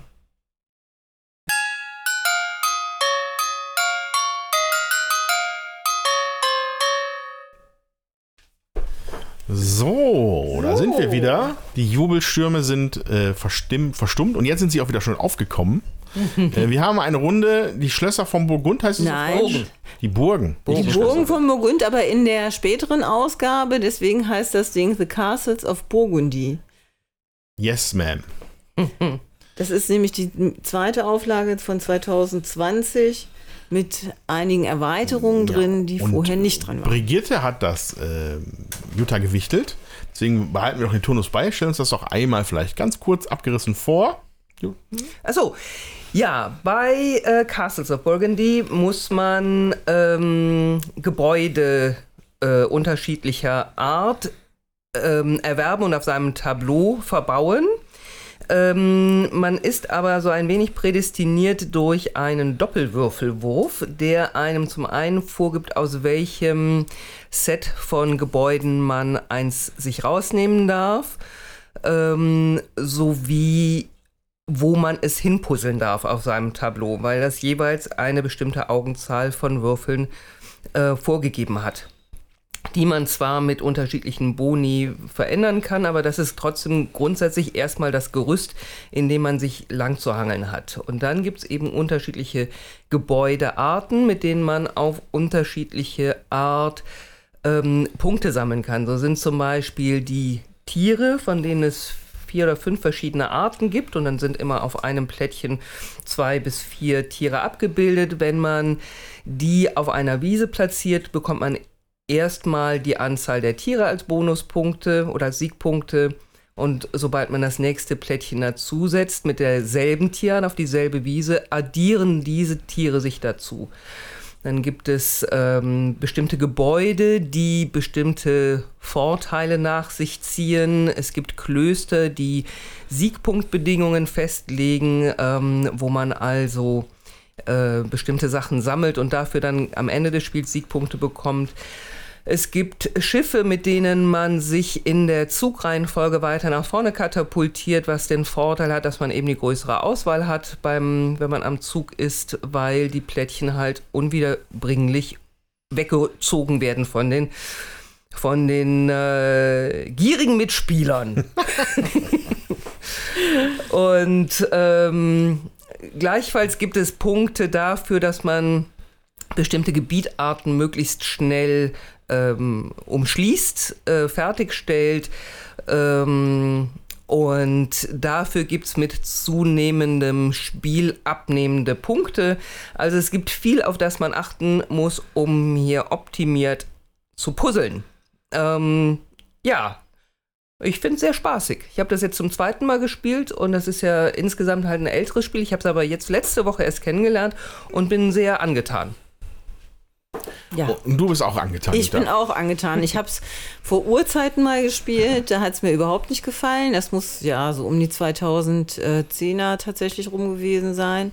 Oder 12, 13 irgendwann. Und ähm, auch dann habe ich es dem letzt vor ein paar Wochen erst nochmal äh, neu, sag ich mal, kennengelernt. Das hat mir gut gefallen. Dann haben wir es auf dem Brettspielwochenende auch nochmal äh, gespielt und ich war wirklich mit dem Gedanken dran, ja, kaufe ich es, kaufe ich es nicht, was machen wir? Und ich bin jetzt mega happy, dass ich das gewichtet bekommen habe. Finde ich großartig. Freue mich sehr. Du hattest jetzt gesagt, aber beim allerersten Mal vor vielen, vielen Jahren fandest du es nicht gut. Ja. Kannst du noch, erinnerst du noch warum? Ich weiß nicht, ich fand es irgendwie, vielleicht war es noch über, zu überfordernd. Also, Ah, das, okay. ne, da hatten wir es auch, ähm, ja, auch mit Leuten, die das Spiel schon in- und auswendig kannten. Und wenn du dann das nicht genau erkennen kannst, was das für ein Gebäude ist, wo du das am besten hinplatzierst, das war irgendwie doof. Mhm. Aber ähm, wenn man das dann ein, zwei Mal gespielt hat oder auch einfach mehr in so komplexeren Spielen auch drin ist, dann ist es doch nicht Einfach mehr als so komplex, in gereift. eher wie man das äh, vielleicht am Anfang irgendwie denkt. So, auf jeden Fall Ja. gefällt es mir jetzt richtig gut und äh, ich freue mich sehr. Schön, das war der Plan. Genau, ich bin echt happy. Es hat ja eine Mechanik, die der Teufel gemacht hat. Ich muss das jetzt wieder loswerden. Wir würfeln. Mir hat bis also ich warte noch auf den Tag, wo mir einer glaubwürdig darlegt, warum man in Eurogames sich an Würfel hängen möchte. Das habe ich noch nie verstanden. Äh, man kann das in vergangenen Podcasts mich da schon zetern und fluchen hören. Aber hier hat es mir eigentlich gut gefallen. Schön. Weil ähm, es gab die Möglichkeit, es gab Nullzüge und ich bin dann innerlich gestorben in diesen Nullzügen, wenn man einfach genau zwischen die beiden Aktionen würfelt, die man eigentlich machen kann in dieser Runde. Und es fühlt sich ja nicht gut an, einen Würfel abzugeben, um dafür hier äh, Arbeiterchips zu bekommen. Ähm, aber es gibt viele Möglichkeiten, hier was zu machen. Ähm, ich bin mir auch, ich glaube, dass das Spiel auch irgendwie anders ohne Würfel funktionieren könnte. Aber mit Würfeln, auch mit Würfeln hat es mir gut gefallen, weil es ging flott. Ich finde die Züge, also das, das Spiel, die Spieldauer selber war nicht flott, weil wir haben jetzt recht lang gesaugt, aber die Züge gehen ratzfatz. Mhm. Also das war ziemlich cool und äh, viele interessante Entscheidungen, die mich da abgeholt haben. Ähm, ja. Ben, wie schaut's bei dir aus? Ja, war auch meine Erstpartie, gefällt mir sehr gut das Spiel. Ähm, ich finde, dass für die Erstpartie, wenn man das mal spielt, sollte man immer im Kopf haben, dass die Tierstrategie sehr viele Punkte bringt und das sieht man auch an den Endpunktzahlen. Und da sollte man, wenn man mit äh, als erfahrener Spieler, glaube ich, mit Leuten spielt, die das noch nicht gespielt haben, auf jeden Fall darauf hinweisen, weil das würde mir beim zweiten Spiel nicht nochmal passieren. Dass irgendjemand so viele Tiere hat und ich gar keine, dann würde ich auf jeden Fall zwischengrätschen, weil die schon Naja, sehr also kum es waren alle- kumulativ Punkte kriegen. Alle Kühe und alle äh, Schweine, ja, ja, genau. Schafe waren ja noch parat für dich. Nee, darum geht's gar nicht. Ich hätte gar nicht dazu gelassen, dass, äh, Dass so Jutta kriegt. alle Ziegen kriegt und dass du alle Schweine kriegst. Ja. Also, wei wusste ich nicht. Beim ersten Spiel ist auch überhaupt Man könnte Problem. meinen, ich habe da etwas Schwein gehabt. Das Ja. kann, man, das kann man dem Spiel aber auch nicht ankreiden. Also, das Ja. ist okay. Das sieht man an den Endpunkten. Wäre mir Ja. nicht passiert, wenn ich es gewusst hätte. Also, oder wenn, ich, wenn mir das vorher klar gewesen wäre. Aber das Spiel selber hat Spaß gemacht. Ja, ich also- finde auch also- die Würfelmechanik ja. vollkommen okay, weil man viel machen kann, um die Würfel zu ändern. Ja. Also da muss man schon gucken. Ich habe ganz viele Plättchen mir geholt, die meine Würfel, dass die Würfelwürfel in größten Teilen Du hattest, wirklich die, du hattest wirklich die größten Möglichkeiten überhaupt von allen hier am Tisch mit deinen ganzen Klöstern und Gemachen. Genau. Das war schon eindrucksvoll, was da einfach so ziemlich alles ging. Genau, Ja. Ähm, war mein Plan. ich hatte allerdings, als ich, als, ich, als ich die Regel erklärt bekommen habe vorhin ähm, und dann erwähnt worden ist, dass sich Tiere halt kumulieren in ihren Musikpunkten, hatte ich schon das erste Gefühl, dass das sehr stark sein könnte. Und jetzt Jutta und ich haben beide jeweils auf Monokultur gesetzt bei den Tieren und sind dann auch auf Platz 1 und 2 gelandet, sogar mit ein bisschen Abstand. Mit Also deutlichem da Abstand. spricht, da Die spricht schon was gut. dafür, dass das dass man da sich auf jeden Fall drum kümmern muss. Ja, genau, sag ich ja Ich nicht. werde, aber ich, ich wäre sehr unweihnachtlich geworden, wenn mir einer das letzte Schweineplättchen weggenommen hätte. Das, Ich gewusst, hätte Tut mir eure leid. Tiere links und rechts geklaut. Ja, das hätte ich sehr gern gemacht, weil das bei mir war ein Kloster, das mir pro, pro unterschiedlicher Tierart vier Siegpunkte versprach. Und nachher waren alle Tiere fort, ohne dass ich äh, auch nur überhaupt eine Kultur bauen konnte. Das war dann schade. ja. Ich werde beim nächsten Mal nicht mehr so wenig auf die Schiffe setzen, weil es doch, also ich habe zuerst gedacht, naja, ich finde ja immer noch was. Es stimmt zwar, aber den optimalen Zug kriegt man als letzter halt Ja. wirklich nicht mehr. Vor allem, wenn man gegen Ende einer kompletten Runde Ja. auf den hinteren Plätzen ist, ist es echt Ja. einfach wirklich, das ist dann nur noch Reste. Das ist Ja. so, als wenn man wie so Knochen Resterampe. abnagt. Ja. So, so, das bringt dann nicht mehr so viel. Ähm, deswegen schön, wenn man weiter vorne ist. Ähm, und ja, grundsätzlich ist hier halt alles gut, in, auch ineinander, geht hier ineinander über und ist gut miteinander ver, verwoben. Also Ja. du baust deine Ja. Felder voll, um in der Startspielerposition voranzukommen, aber ist das Ding auch voll, gibt's Punkte, weil du einen bestimmten Sektor abgeschlossen hast. Je früher man das kann, desto mehr Punkte gibt's auch dafür. Das ist alles schon ziemlich smart. Also Ja. ähm, smart und gefällig. Was ich dem Spiel ein bisschen ankreide, ist die äh, visuelle Umsetzung. ähm, ja, ich weiß Ja. nicht, ob das, ich weiß nicht, welche Version das ist, ob es andere Versionen gibt, wie es mal früher vielleicht war in einer Version. Version. Hier ist es für Leute mit Brille noch nicht ganz optimal gelöst. Ja. Ähm, ich habe bis zum Ende noch nicht die Town-Gebäude, also die, die, die Stadtgebäude wirklich auseinanderhalten können auf die Entfernung und dann auch mir noch merken können, was sie bringen. Ich musste jedes Mal nachgucken. Konnte man machen, war ja halt alles offen zugänglich, so äh, Übersichtstableaus. Man hat es aber ein bisschen schwierig gemacht. Und auch die äh, Kloster, ne? Muss man auch erstmal muss Klöster, man auch ja, ist dahinter steigen, was da los ist. Das ist alles ein bisschen fitzelig. Da müsste man vielleicht eine Lupe beilegen für Mhm. Ja. Leute mit Brille. Ja, Ne? das ist auch äh, in der Deluxe-Version. Da sind die Plättchen zwar etwas größer, aber ich finde, es ist trotzdem auch auf den Klöstern auch noch genauso schlecht zu erkennen. Da kann man da hinten das Plättchen umdrehen, wenn man das mit Pappplättchen spielt, anstatt mit der, mit der Acryl-Version. Dann steht hinten auf dem Pappplättchen drauf, was die Klöster machen. Aber das ist. Ähm, ja, hier bei der Version nicht so, muss man das beilegen oder vielleicht sich vielleicht mal aus dem Internet irgendwie gucken, ob es da eine Übersichtskarte gibt, dass man das pro Dings hat. Ja, auch wenn alles sehr klein ist, finde ich die Ikonografie ist aber sehr deutlich. Eigentlich, wenn Ja. man einmal dahinter hinter das System gestiegen ist, was die wie irgendwie anzeigen wollen, kann man das sehr gut unterscheiden, was die machen. Wenn man, Man- eine man- Lupe hat und sich Ja, das man Plättchen zwei Zentimeter vors Auge hält. Ja, genau. man- Also man, die Ikonografie funktioniert, wenn man es einmal verstanden hat, aber man muss man das Plättchen immer noch in die Hand nehmen, weil Ja, es einfach genau, klein und fitzelig ist. Also ich finde es hier bei dieser Version bei den Klöstern einfacher als bei den Ge Gebäuden tatsächlich auch. Okay. Die, Ja. die Gebäude, finde ich, sind ähm, zu ähnlich. Ähm, also allein die Banken, ja, diese Handelshäuser und diese Rundenbogen, das ist alles so braun bedacht auf, auf äh, beigem Grund. Da muss ich immer nachgucken, welches Gebäude jetzt welches ist. Bei den ähm, Klöstern mit den entweder Bauvorteilen oder Punktevorteilen nachher, finde ich, das guckt man sich zu Beginn der neuen Auslage einmal an und merkt es sich, weil jedes, Bo jedes Kloster nur einmal vorkommt. Aber die Gebäude ansonsten, die kommen ja häufig vor und ich finde die sehr schwer zu unterscheiden tatsächlich. Ja. Aber gut, so ist es. Bin ich ganz bei dir. Ja, das finde ich jetzt die tatsächlich nicht, aber Auch gut. so ist das. Ja, da ist die allem, Wahrnehmung halt Also bei den. Klöstern hast du zumindest die Ikonografie drauf. Das Ja. würde den Gebäuden vielleicht auch nochmal helfen, Ja, wenn da nochmal ja, ein hm. kleinen der Effekt des Gebäudes drauf wäre. Ja. Ja, dafür hast du ja, Ja. das Tableau daneben, ne? Das ja, aber ist dann, ist auch wieder. Und ich glaube, Zwei ich weiß nicht, Gucker. ob dieses Tableau ähm, bei der Erstausgabe Ja. dabei war und äh, das macht es dann natürlich auch schwierig, Ja. wenn du das dann auch nicht hast. Dann Und ich sag mal so, im, im, im, im Pantheon der Feldspiele, ich kenne mich ja überhaupt noch nicht so gut aus. Ich habe ja, glaube ich, Brügge mal gespielt hier im Podcast. Darüber hinaus wüsste ich gar nicht, was ich noch großartig vom Feld gespielt Oh, hätte. ich glaube, wir haben noch was gespielt. Ja, aber ähm, aber das hier gefällt mir entgegen meiner ersten Vorbehalte gefällt mir das ziemlich gut. Kann ich nicht anders Schön. sagen. schön. Hätte ich mich auch gefreut, hätte ich das Gewicht bekommen. Ja, gut. Alles richtig gemacht. Gut. Genau. Dann würde ich sagen, wechseln wir zum nächsten Spiel. Ja. Wie machen wir das? Wir, wir haben den, den Tisch noch voll, aber Wir räumen jetzt erstmal ab, Okay. machen eine kleine Pause. kurze Pause. Bis gleich. Wir sind ja der Podcast mit der Pause. Das haben wir schon lange nicht mehr gesagt. Bis später.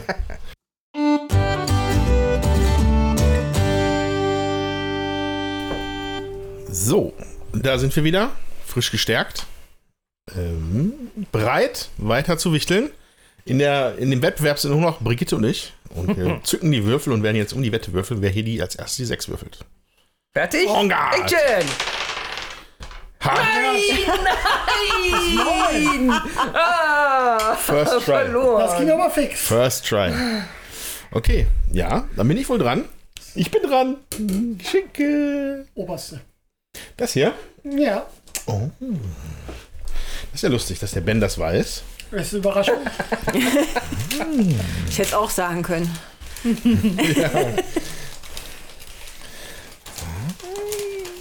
Oh, bin gespannt. Ordentliches Gewicht. Schon mal Ja, gut. ja. Und wir haben Katan, Sternenfahrer, das Duell. Okay. Wieder ein Duell. Potzblitz. ja. Müssen wir wieder ein Team spielen? Mädchen, Mädchen gegen Jungs. Sagt mir gar nichts. Ich, du bist der Letzte, von dem ich erwartet hätte, dass ich ein Katan-Spiel bekomme. Ja, ist auch das einzige Katan-Spiel, was gut ist. Okay, cool. Duell, mega, für zwei Personen. Ähm, ich bin gespannt.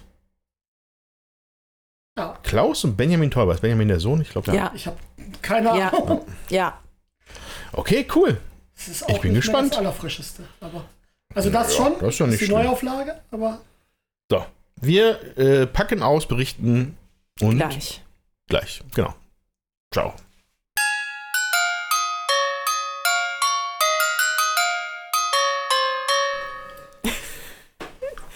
Ja, wir sind wieder da.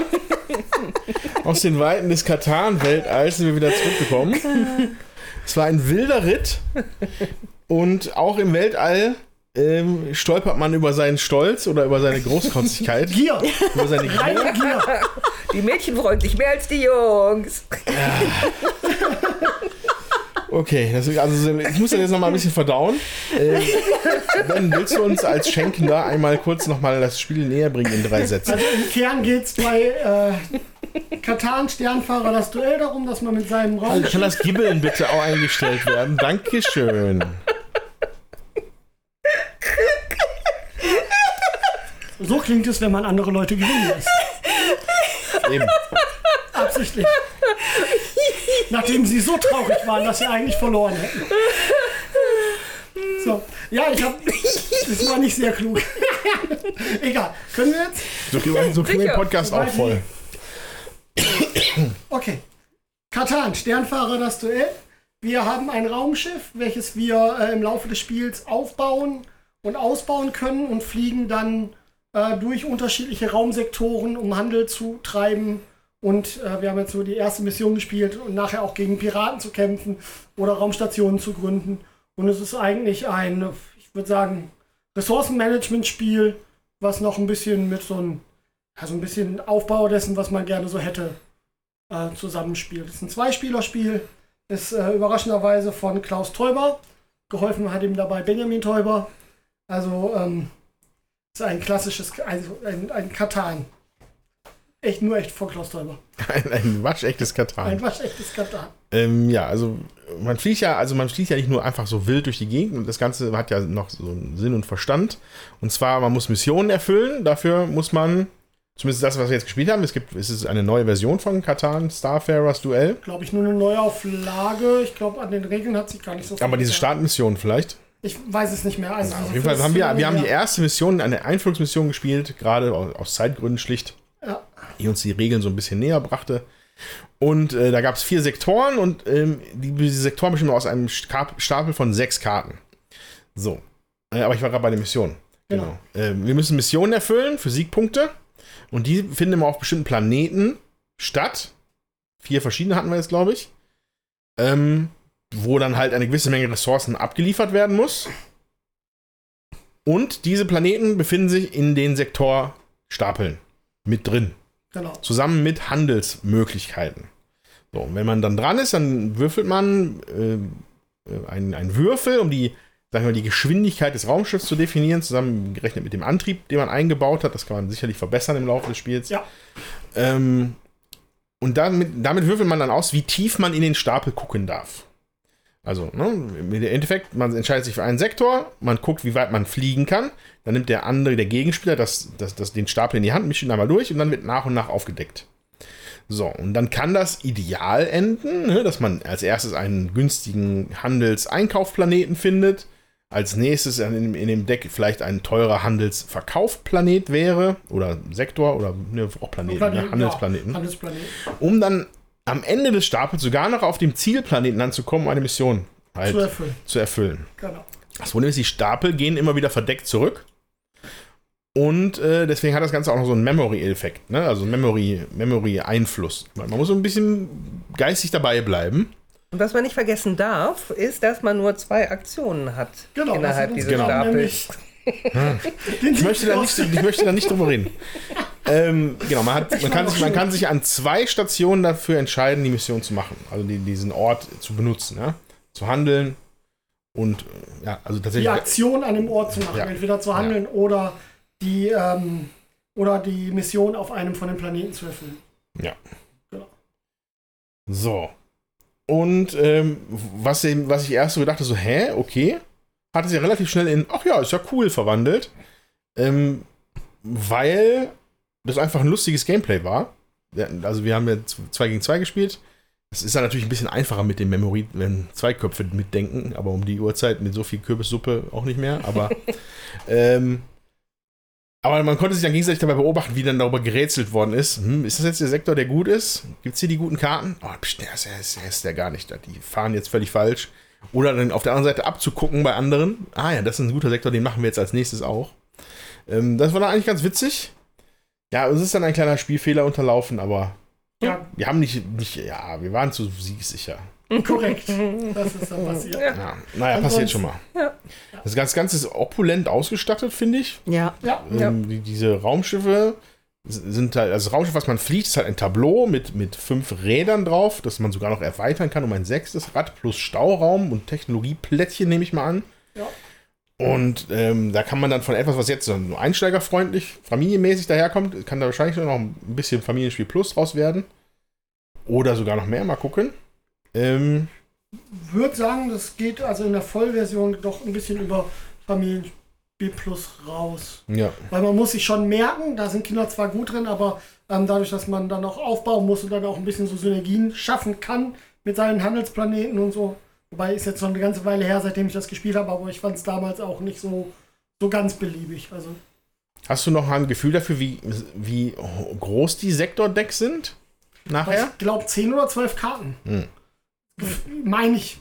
Können auch nur 9 gewesen sein. Auf jeden Fall nicht nur so wenig, wie wir jetzt drin haben. Ich meine, man kann es wahrscheinlich ausrechnen. Es gibt Antriebe der Stufe 2, 2, 4, 6. Also maximal zwölf käme man bei drei Zweierantrieben plus Würfel. Ja, Maximal der Würfel ist nur zwei. 1 bis 3. Ach echt, ist das Ja. so? Okay, ja, dann neun. kommst maximal 9 tief, genau. Ja. Und Ich kann mir vorstellen, dass du nicht immer jeden Sektor komplett erschließen kannst. Auch mit den Karten. Ich meine, das Mhm. war auch so. Und Ja. ähm, es kann auch passieren, sonst, dass dir auch irgendwelche ähm, äh, Piraten unterwegs vorkommen oder Felder, wo du halt gar nichts machen kannst. Also da gibt es noch mehrere Dinge. Hier Asteroidenfelder haben wir gerade eins. Da kann man dann gar nichts machen, nur blöd durchfliegen. Ja. Hm. Äh, ja. Mm, Also ich habe jetzt, wir haben jetzt natürlich keine Erfahrung mit den Technologieplättchen und diesen Erweiterungsmöglichkeiten. Ähm, ihr hattet aber vereinzelt das jetzt schon mal gespielt gehabt. Du hattest das auch schon mal gespielt, Jutta? Ich glaube, wir hatten das mal und es ist ausgezogen. Hm. Also, äh, aber wahrscheinlich, weil uns, also ich habe das jetzt gerade schon gemerkt in der äh, Einführungspartie hier, ähm, dass ich das auf Dauer nicht so spannend finde, in verschiedene Häufchen wieder, also äh, durch verschiedene Gebiete fliegen zu müssen, um bestimmte Sachen machen zu müssen, zu merken, wo was gewesen ist, um, das ist mir ein bisschen langwierig. Und der Steffen ist sowieso kein Memory-Spieler, sag ich mal. Alles andere als. Äh, und ähm, wahrscheinlich ist das deswegen ausgezogen. Al- Also wir haben es schon, seit es da damals rausgekommen ist im Original, das ist schon eine ganze Weile her. Wir haben jetzt lange nicht mehr gespielt, klar, äh, weil auch immer wieder was Neues kam, aber wir haben das immer sehr gerne gespielt. Also da Ich mich. sage auch nicht, dass das ein Original. schlechtes Spiel ist, ne? sondern ich glaube, bei uns hat es nicht gezündet, weil, wie gesagt, äh, der, also es ist Ja. ein Zweierspiel. Mein Mann mag so Memory-Dings nicht. Äh, also so Spiele mit Memory-Charakter. Äh, ich mag das schon, aber ähm, ja, wenn man jetzt, äh, also wir haben ja viel zur Auswahl, sag ich mal. äh, dann sucht man sich halt das aus, was man lieber spielen würde und dann äh, ist das bei uns, glaube ich, ausgezogen. Ja.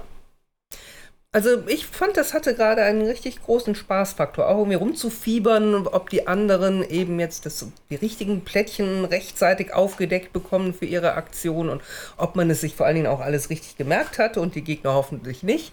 Und ähm, ich finde diese, diese Kombination aus kleinen Glücksmomenten, eben wie weit man fliegen kann, abhängig vom Würfel, und ähm, aber diese Memory, um genau zu gucken, dass man, dass man die passenden Ressourcen billig genug entweder also billig genug einkauft und vorrätig hat oder eben so handelt, dass man überhaupt auch langfristig zum, zum dritten Planeten kommt, das finde ich schon pfiffig. Also äh, ich fand das gerade mit diesem Memory-Effekt ähm, schön mal. Was ich auch ganz nett finde, ist, wenn man die ganzen Stapel hat, je nachdem wie die Stapel so aussehen, hat es auch so ein bisschen so einen Pusherlack. Dann fliege ja. ich dann jetzt doch nochmal weiter, weil ich weiß, da kommt noch der bessere Planet, ja. um meine Sachen zu verkaufen. Oder verkaufe ich jetzt für weniger, aber bin dafür auf der sicheren Seite. Ich weiß aber auch, dass noch ein Pirat in dem Stapel ist. Genau, richtig. Mhm. Das, das finde ich echt, das ist, das hat auf jeden Fall was. Ja. Ja, also ich ja. finde es auch wirklich cool. Ähm, vielen Dank, Ben. Gern geschehen. Ich werde es gerne auf den Tisch bringen und mal äh, austesten, wie das so daheim ankommt. Genau. Hm. Ähm, ich finde das, glaube ich, ganz gut mit diesen Einstiegsmissionen, weil einfach loslegen. Ja. Mal die ersten Regeln schon mal äh, einfach an eigene, eigenen Leib erfahren. Ja. Hm. Ähm, finde ich das schon ganz cool. Ja, da hat man so ein, so ein Gefühl dafür, wie es sich entwickeln kann. Nur, ne? Was macht es ja. jetzt so Katan? Einfach nur das Ressourcenhandel? Ja, richtig. Ja. Deswegen ist es auch ein gutes Katan-Spiel. ich bin kein großer Fan vom Original Katan. Muss man dazu sagen. Ist äh, sonst nicht fair. Es ist ein gutes Spiel. Das ist nicht zu Unrecht eins der beliebtesten Spiele, aber meins ist es halt nicht das Original Katan. Ja, ich bin sonst kein Freund von diesem 1 zu 2 und 2 zu 1 tauschen. Also bei diesem Agricola und Co., das kann ich echt überhaupt nicht äh, leiden. Oder auch da dieses äh, Mars-Spiel, wie heißt es noch gleich? Terraforming Mars? Terraforming Mars.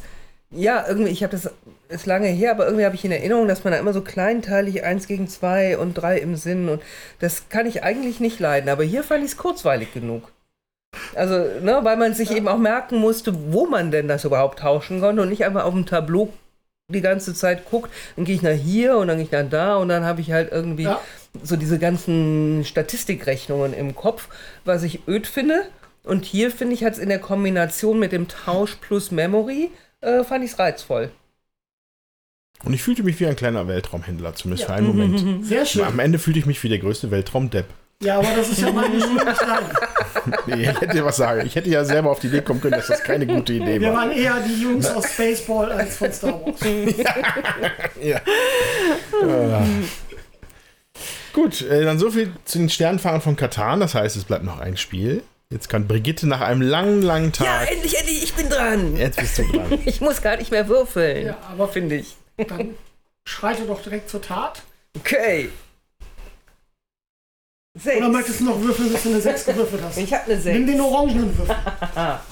Nix da. Ich packe jetzt aus. Es rutscht was hin und her im Karton. Das ist nicht prall gefüllt. Was ist wenn, das denn? Wenn, wenn, das der Steve Jobs ist, der wird es ins Wasser schmeißen und sagen, da kommen ja noch Luftblasen. Das ist schönes Ballonpapier. Knister, knister. Ah, jetzt reicht oh, es ah. Oh mein Gott. Oh, aha. Okay. Basilika. Auch ein Duell. Jawohl. Ja, sieht schon mal cool aus. Bunte, schöne Plättchen. Und man muss im mittelalterlichen Florenz bauen. Mehr weiß ich noch nicht. Oh, 14 plus ist das angegebene Alter. Also nichts für müde. Zart ja, 14 plus kann natürlich auch heißen, äh, wegen der versicherungstechnischen Sachen. Weil dass da 14 so plus. Teile drin sind. Ja, genau. Ach so, ach ja, nun. Es ist aber so, ähm, dass ich gut ausgerüstet bin, weil wir können tatsächlich Duelle spielen. Auch ich habe dieses Spiel. Was ähm, ja schon Jungs! dafür heißt, also dafür spricht, dass mir das gut gefällt. Oh. Es ist ein Mehrheitchen, äh, Mehrheitenspiel über diesen Fliesenmechanismus, wo man dann verschiedene Kartfarben hat. Ja, jetzt aber los. Genau. Ja, vielen Dank, liebe Jutta. Ich freue mich sehr. Sehr Gut gerne, aus. sehr Tag gerne. der Duelle. Also, bis gleich. Bis klar.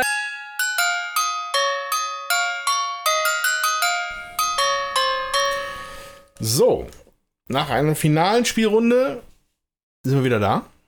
Ähm, und wir haben jetzt Basilika gespielt. Ähm, Jutta hat Brigitte bewichtelt damit. Yay!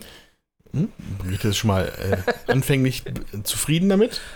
Ähm, aber Jutta, stell uns das doch noch mal in drei Sätzen vor oder so. Ja, das ist ein ähm, Spiel, in dem man den Fußboden der Basilika von Florenz verlegt, sag ich jetzt mal. Ähm, man muss farbige Kacheln aneinander puzzeln und zwar am besten so, dass man große Gebiete ähm, zustande bringt, die man alleine besitzt. Man kann da nämlich einen Handwerker reinsetzen, um seine Besitzverhältnisse anzuzeigen. Und es gibt noch äh, Anweisungen, so nennt sich das, die äh, bestimmte Kniffe im Spiel machen, sodass man Plättchen rausnehmen kann, äh, verschiedene Marker mit Gewichtungen noch unter den eigenen Baumeister legen kann, den man dann da im Gebiet sitzen hat.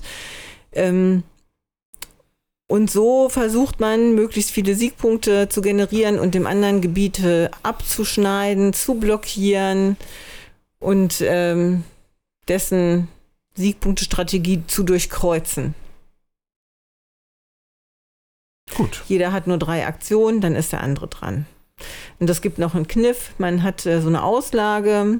Da liegen unten die Kacheln aus, die man verlegt und oben liegen die sozusagen von der Rückseite aus. Und wenn man unten ein Plättchen wegnimmt, dann wird das von oben nach unten gelegt, sodass man immer schon sehen kann, welche Farben kommen denn da als nächstes. Und, das oben ist- sind diese Befehle. Genau, oben sind diese Befehle und das macht das manchmal ganz schön äh, tricky zu überlegen, was nehme ich denn jetzt, weil ich will die bestimmte Farbe anlegen und ich will den, den Befehl nicht da liegen lassen und ich will ähm, möglichst das so legen, dass ich, wenn ich ein Plättchen lege, auch die Wertung bei mir landet. Ist wieder ein Duellspiel, das wir in der Form Jungs gegen Mädchen gespielt Jungs haben. gegen Mädchen, Mädchen gegen Jungs. Und die Mädchen haben gewonnen. Wobei ich, man sagen muss, wir haben aus Zeitgründen tatsächlich jetzt nur eine Runde gespielt, um das Spiel kennenzulernen. Das äh, würde sich aber jetzt über zwei Runden noch genauso weiter erstrecken. Mhm. Ja. Und hat's denn deinen Geschmack getroffen? Ja, ich finde äh, ich finde es sehr spannend. Ich bin ähm, finde auch es gibt eine Art von oder es gibt mehrere Arten von von Befehlsplättchen, die ähm, bewirken, dass der, das gegnerische Team genau das Gleiche machen kann, dann aber eine Münze bezahlen kann. Mit der Beson äh, muss mit der Besonderheit, dass jedes Team am Anfang nur eine Münze hat. Das heißt, wenn man das einmal gemacht hat, ist man die Münze los und der andere, das andere Team hat ähm, zwei Münzen. Und das haben wir jetzt gerade gegen Ende nur so ein bisschen angeteasert, aber das ist die ganze Zeit so die Gefahr, wenn man sagt, oh, eigentlich würde ich gerne hier ähm, meine Baumeister irgendwie aufwerten, ähm, dass aber der andere sich da eben auch einkaufen kann, das aber dann eben auch teuer ist, weil man es dann eben, weil man dann die Münze los ist. Das finde ich sehr ähm, lustig als Mechanismus, weil es eben, das überlegt man sich dreimal. Ja. Also beide Seiten überlegen sich dreimal, ob sie den Schritt machen. Das finde ich gut. Ist ein sehr nettes Spielchen. Also jetzt bunt, dadurch, dass wir nur einen Teil gespielt haben. Ist, glaube ich, die taktische Tiefe, die da nachher reingeht, etwas verloren gegangen. Aber im Großen und Ganzen hat mir das ganz gut gefallen. Ja, ich muss zugeben, es ist die achte Stunde des heutigen Podcasts. Ich war komplett ausgelockt. Ähm, hab, glaube ich, jetzt so grob noch die Regeln halbwegs verstanden, ohne jetzt die Details. Also ich könnte jetzt noch nicht die einzelnen Befehle sagen. Ähm, Wäre, glaube ich, nicht, also ich habe nichts, was mich reizt, so als Spiel. Dieses, dieses so, ein Hardcore ist nicht genug Gebröttel. Vor mich hingebröttel. Und, ähm, aber ich finde die Miepel schön. Ja, optisch ist das gut. Ja. wilde Farben, aber diese, die Miepelchen sind halt so, ja, wenn man böse würde man sagen, die sehen aus wie Grabsteine, aber sind sie nicht. Also nur so von der Form her so ein bisschen mit so einer mittelalterlichen Zeichnung drauf gedruckt. Das soll Basilika-Fenster sein. Von der Form her ist das so richtig. Meinst du, der guckt da, meinst du, der guckt da raus? Ja, Ist das eigentlich Boden oder ist das Fenster? Ich dachte die ganze Zeit, Also das ich wäre glaube, ein Fenster. in, dem, in, den, in den Regeln steht sowas von Walls, ne? Das heißt sowas wie Wel- Wände, Wände. Walls wäre sowas wie so, ein- so ein, ja, so ein Kellergeschoss. Walls, also die, die Vault ist der Keller. Der, Ich weiß nicht. wie ist es denn auf Deutsch übersetzt? Ich suche. Ach, Weil das dass- Spiel dass man ist halt auf ganzen- Englisch. dass Wir man haben einen jetzt die Raum baut. ähm, deutsche Übersetzung. Genau. Ich fände es eigentlich deutlich dramatischer, wenn man äh, die, die Verliese oder die, die, die Krypten baut von dieser Kathedrale, anstatt in den Teppich verlegt. Fände ich die, die Krypta da dynamischer und dramatischer. also wir bauen an der Kathedrale, steht hier. Dombauplättchen. Dombauplättchen. ich meine, im Englischen habe ich mal irgendwas von Walls gelesen. Ja, ja, aber der sagt, Hm. jedes Teil hat eine Cath- Cathedral Wall on one side and an Order Symbol on the other. Hm. Das heißt, das eine ist ein Teil von der Kathedrale, das andere ist die, ähm, wir haben Ord Der, der, Befehl. äh, der Befehl. Ja, ich weiß halt nicht, was Anweisung. Vault heißt tatsächlich. Das müsste man jetzt mal Leo fragen. Parallel. Ja, Wenn man hier Internet hätte. Ja, ich habe ja in der deutschen Anleitung gelesen. Also äh, man baut an der Kathedrale. Es ist nicht als, äh, als Es- irgendein Geschoss Es ist bezeichnet. nicht spezifiziert und wir Ja. sind durch die Kachelform wahrscheinlich ein bisschen azulig. Äh, haben Hm. wir das azulig interpretiert, dass es Bodenfliesen sind. Ja, genau. Aber in die Bodenfliesen baue ich eigentlich keine Bleigasfenster ein. Ich glaube, man. Ach so, ja, aber auch nicht ins Kellergeschoss, ne? in die Gewölbe auch nicht. Nee, Ja. also Also Vault heißt Gruft. Ja. Guck mal. Ja. Da mache ich auch Da- kein Fenster rein. Genau. Ja, aber Gruft ist auch nochmal was anderes als Bodenfliesen, ne? Aber dann, äh, gut, haben wir das. Quasi eine Gruft ist quasi Bodenfliesen von der anderen Seite. Das sind halt ganze Räume. Ja. Ja, ähm, aber wenn es ja soweit gefällig ist, können wir ja mal Revue passieren, nochmal lassen, was wir alles hier heute verwichtelt haben. Als erstes gab's, äh, wie hieß es nochmal? Come on? Kamon. Kamon, äh, das habe ich dem Ben gewichtelt. Ein abstraktes Spiel, was wir kurz angespielt haben. Auch ein, tatsächlich sehr viele Duelle heute. ja. Ja, Ähm, als zweites kam der große Quietscher der Freude, als Jutta äh, Castles of Burgundy ausgepackt hat. Richtig. Ich äh, werde in Zukunft in die Sterne, äh, zu den Sternen reisen mit Sternfahrern von Katan, das, das Duell. Und am Ende haben wir noch eine Basilika gebaut. Würde sagen, das war doch wieder ein erfolgreiches Wichteln, oder? Auf jeden Fall. Jo, Sind auch alle zufrieden. Das finde ich besonders schön. Ja. Ja. Nur alle ein bisschen groggy jetzt. oh ja. Ja, vier Spiele, vier Regeln und die waren auch jetzt nicht ganz ohne äh, Gehirnschmalz dabei. Muss ich sagen, das erste war noch am fluffigsten. Das ging auch nur 15 Minuten. Danach wurde es echt hardcoreiger und hardcoreiger. Ja, ja, das stimmt, das stimmt, das stimmt, das stimmt. Ja, aber dann ähm, bleibt uns jetzt für den Moment erstmal nichts anderes, als euch eine schöne Weihnachtszeit zu wünschen. Die wird ja jetzt dann bald kommen. Ich hoffe, ihr werdet auch viele Brettspiele spielen. Schön beschenkt werden dann um Weihnachten rum oder beschenkt euch einfach selber. Genau, und wenn ihr Lust habt, uns eine Weihnachtspostkarte zu schreiben, Hm. dann könnt ihr das tun unter Würfelwerfer Podcast, Hofstraße 52 in 53783 Eitorf oder schickt uns eine E-Mail an Würfelwerferpodcast.gmail.com oder hinterlasst eure Grüße und Wünsche bei unserem Discord-Server. Äh, www.würfelwerfer Discord-Server, da gibt es gar keine URL.de. Genau. Ich finde den Link dazu in der Show Notes. Ja. Genau, und äh, wenn ihr Wichteln da draußen noch fünf kleine Weihnachtskekse für uns habt, äh, dann gebt sie uns doch bei einem Podcast-Anbieter eurer Wahl. Äh, das wird uns sehr viel Hilfe dabei geben, noch mehr so tolle Zuhörer wie euch zu gewinnen.